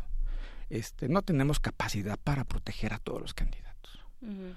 En esta ocasión dicen, pues vamos a proteger a los que nos pidan. Este, en el contexto que estamos viviendo, que solamente haya 32 peticiones de protección, se me hace muy poco, pues estamos hablando a nivel federal. Estamos pues sí, hablando en de... hubo 70 que se bajaron, nos acaba de decir es, la reportera. Sí, pero precisamente es el punto, ante la incapacidad estructural de, de un Estado que no es... Eh, no le es posible ofrecer esta protección, pues, pues, obviamente yo para qué me expongo, para que expongo a mi familia, ¿no? Ese es el punto. Lo que estamos presenciando aquí es un proceso de legitimación de, de, de, de, la autoridad, no del proceso electoral mismo. Ojo, es mucho más. Entonces, esta sí. parte es, primero decirle, oye, ¿por qué abres la boca? ¿Y ¿Tienes capacidad o no? O, o, o, vamos a hacer todo lo posible, digo, y si no, este, dinos qué hacemos, ¿no? Esto es responsabilidad de todos, o, o, y también cómo le vamos a hacer, cada quien en su trinchera, ¿no? Yo como sociedad civil, este, el, el, poder el estatal a nivel federal, el poder estatal a nivel local, ¿no? El, el, sector de seguridad y defensa, a ver cuál es nuestra capacidad de fuerza, ¿no? Uh -huh. Para realmente brindar protección a quienes la piden. Si, si ya dijiste que vas a proteger a todos los que la pidan, pues tratemos de cumplirlo. Pero esto que está pasando es una um, claudicación precisamente de, de, de, de un ideal democrático. A ver si estás de acuerdo con, conmigo, Alberto Rubiel Tirado. Tienen que suceder las elecciones del 1 de julio. Tiene que suceder el proceso electoral. Va a, va a haber elecciones. Va, Esperemos que no exista. va a salir el INE a decir que todo estuvo muy bien, que los observadores electorales estuvieron encantados. Que la democracia es fabulosa. Que fue la fiesta democrática. Uh -huh. Pero bueno, estamos en el país que estamos. Es correcto y vivimos el país que vivimos, ¿no? Nadie nos lo cuenta. Pues. No, primero hay que decirlo, no estamos en el mejor de los mundos. Sí, no creo que Segundo, el, yo me restringiría a decir que esto es una fiesta de muerte. Tenemos que votar porque es mejor votar y definir el rumbo de, de, de, de lo que podemos definir con el voto, porque sí. no podemos definir todo. Este, eso es mejor que darnos de catorrazos. Y, y, en su caso lo, de sacar las armas no de los que los que puedan no eso el esquema electoral precisamente tiende o debe debe debe cumplir su función de despresurizar esta esta situación de conflicto en general social eh, y no realizarse tampoco en medio de una violencia. Si se realiza en medio de una violencia la que sea entonces tenemos que poner las cosas en esa dimensión y hay que y hay que abordarlas no después del 2 de, del 1 de julio, sino desde ahora. Desde ¿sí? ahora. Ese es el punto, es decir, después eh, el 2 de julio vamos a seguir y el país seguirá en esta misma dinámica de violencia. Habrá cosas que estén cambiando, pero debemos cambiar otras de manera importante, estructural y radical. Y eso es lo que tenemos que apuntarle. Ayer justamente estábamos teniendo una conversación, eh, me pareció interesante, eh, sobre tanto los mecanismos de, de corrupción, de, de, recursos, de cómo se mueven los recursos en los procesos electorales. Eh, estoy tratando de recordar cuál era el link para consultar estos datos. Dinero bajo la mesa punto Dinero bajo la mesa punto org. Eh, había una serie de propuestas y una de las que me llamó la atención era decir, a ver, eh, si queremos mejorar temas eh, de corrupción, de impunidad y de seguridad, eh, una de las propuestas que se hace desde este portal y desde Mexicanos en contra de la corrupción y la impunidad es el voto obligatorio. que pensando en estos temas, tanto de seguridad como de corrupción, Erubiel Tirado, ¿Qué te parece una propuesta como esta? Muy radical, eh, no tan radical, interesante, digna de estudiarse. ¿Cómo la ves? A las 9.54 de la mañana hay que tomarlo en cuenta. Voy a contestar con, con, una comparación, y, y, es una comparación burda, si ustedes quieren, pero es para hacerlo gráfico y, y plantear, y, con, y plantear mi postura. Hacerlo de esta forma es, es, una norma imperfecta porque no hay una sanción a quienes no vayan a votar por cualquier ra razón.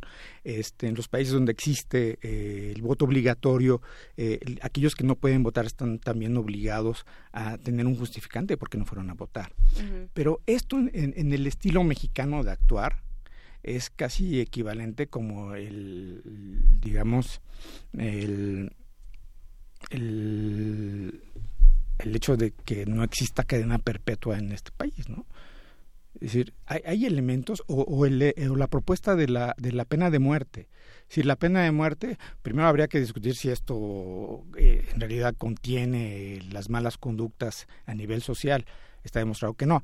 Pero eh, mi, mi, punto es que la pena de muerte, aun cuando si pudiese ser benéfica para contener la delincuencia o la comisión de delitos, dependiendo de la gravedad obviamente, este, en, en un sistema corrupto e impune como México, pensemos en la obligatoriedad del voto.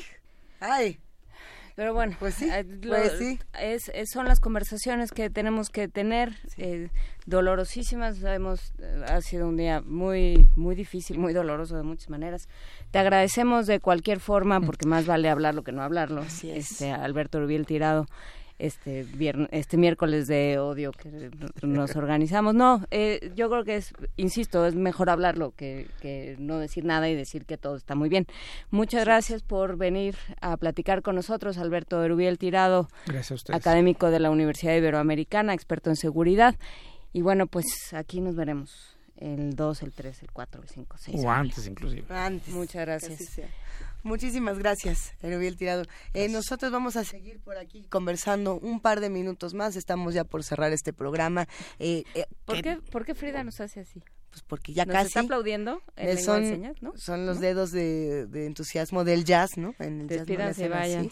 eh, tenemos mucho todavía que comentar. Ya no, nos, no nos va a dar tiempo de hacerlo el día de hoy, pero hay, por supuesto, mensajes eh, de todos los colores, olores y sabores en arroba P Movimiento y en diagonal Primer Movimiento UNAM. Un gran abrazo para Miguel Ángel Gemirán, para Carnalita del Mundo, eh, para alguien que se pone RBBL, pero que no puedo leer su Uh -huh. Ay, bueno, el que nos dice que pues, si podemos repetir lo de Oni. Eh, también le mandamos un gran abrazo a Juanjo, a R. Guillermo. Eh, gracias a Berenice, a todos los que están haciendo comunidad con nosotros y que siempre tienen preguntas muy interesantes, sin duda. A Guadalupe Allande, que, eh, que nos escribe desde Chihuahua, creo este justamente habla sobre la situación sí. electoral en Chihuahua. Estaremos hablando de todo esto, esto estaremos por supuesto eh, cubriendo las elecciones en, en los diferentes en las diferentes partes de este país y ¿Qué, ¿Qué, está en redes? A ver, que, perdón, es que... Pues, ah, que Oni ya está en redes, ya está todo... Eh, todo está resuelto. Sí. Ya está todo por resuelto. Lo menos en nuestro, por lo menos en nuestra pequeña esfera todo está resuelto. Ahora sí me quedé como de ¿qué, qué, qué, qué? Lo que pasa es que la pregunta de Oni se responderá en arroba P Movimiento y las preguntas que ustedes tengan nos las envían a nuestras redes sociales porque este programa desafortunadamente ya se acabó. Muchísimas gracias a todos los que hacen posible que Primer Movimiento salga todas las mañanas, equipo de Radio UNAM, equipo de TV UNAM. Vámonos con música, querida Juana Inés de esa. De Marvin Gaye. ¿A ah. dónde vamos? ¿O en qué país estamos, Agripina? Híjole, ¿qué te digo? Where Are We Going de Marvin Gaye. Qué bonito. Muchísimas gracias por estar con nosotros esta mañana. Gracias a Erubiel, que sigue por aquí. Muchas gracias a toda la producción. Gracias, Luisa Iglesias. Gracias, querida Juana Inés de esa. Un abrazo a Miguel Ángel Quemay, que se reincorpora mañana y por lo pronto esto fue Primer Movimiento. El mundo desde la universidad.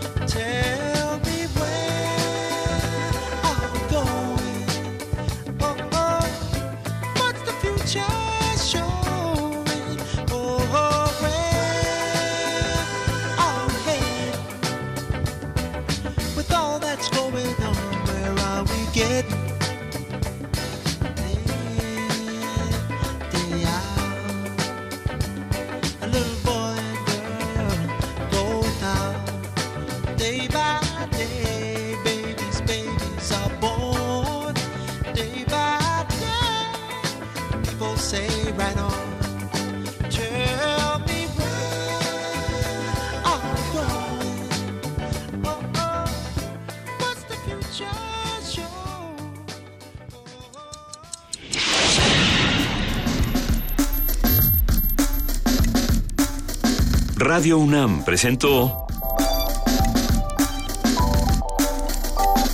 Primer movimiento. El mundo desde la universidad.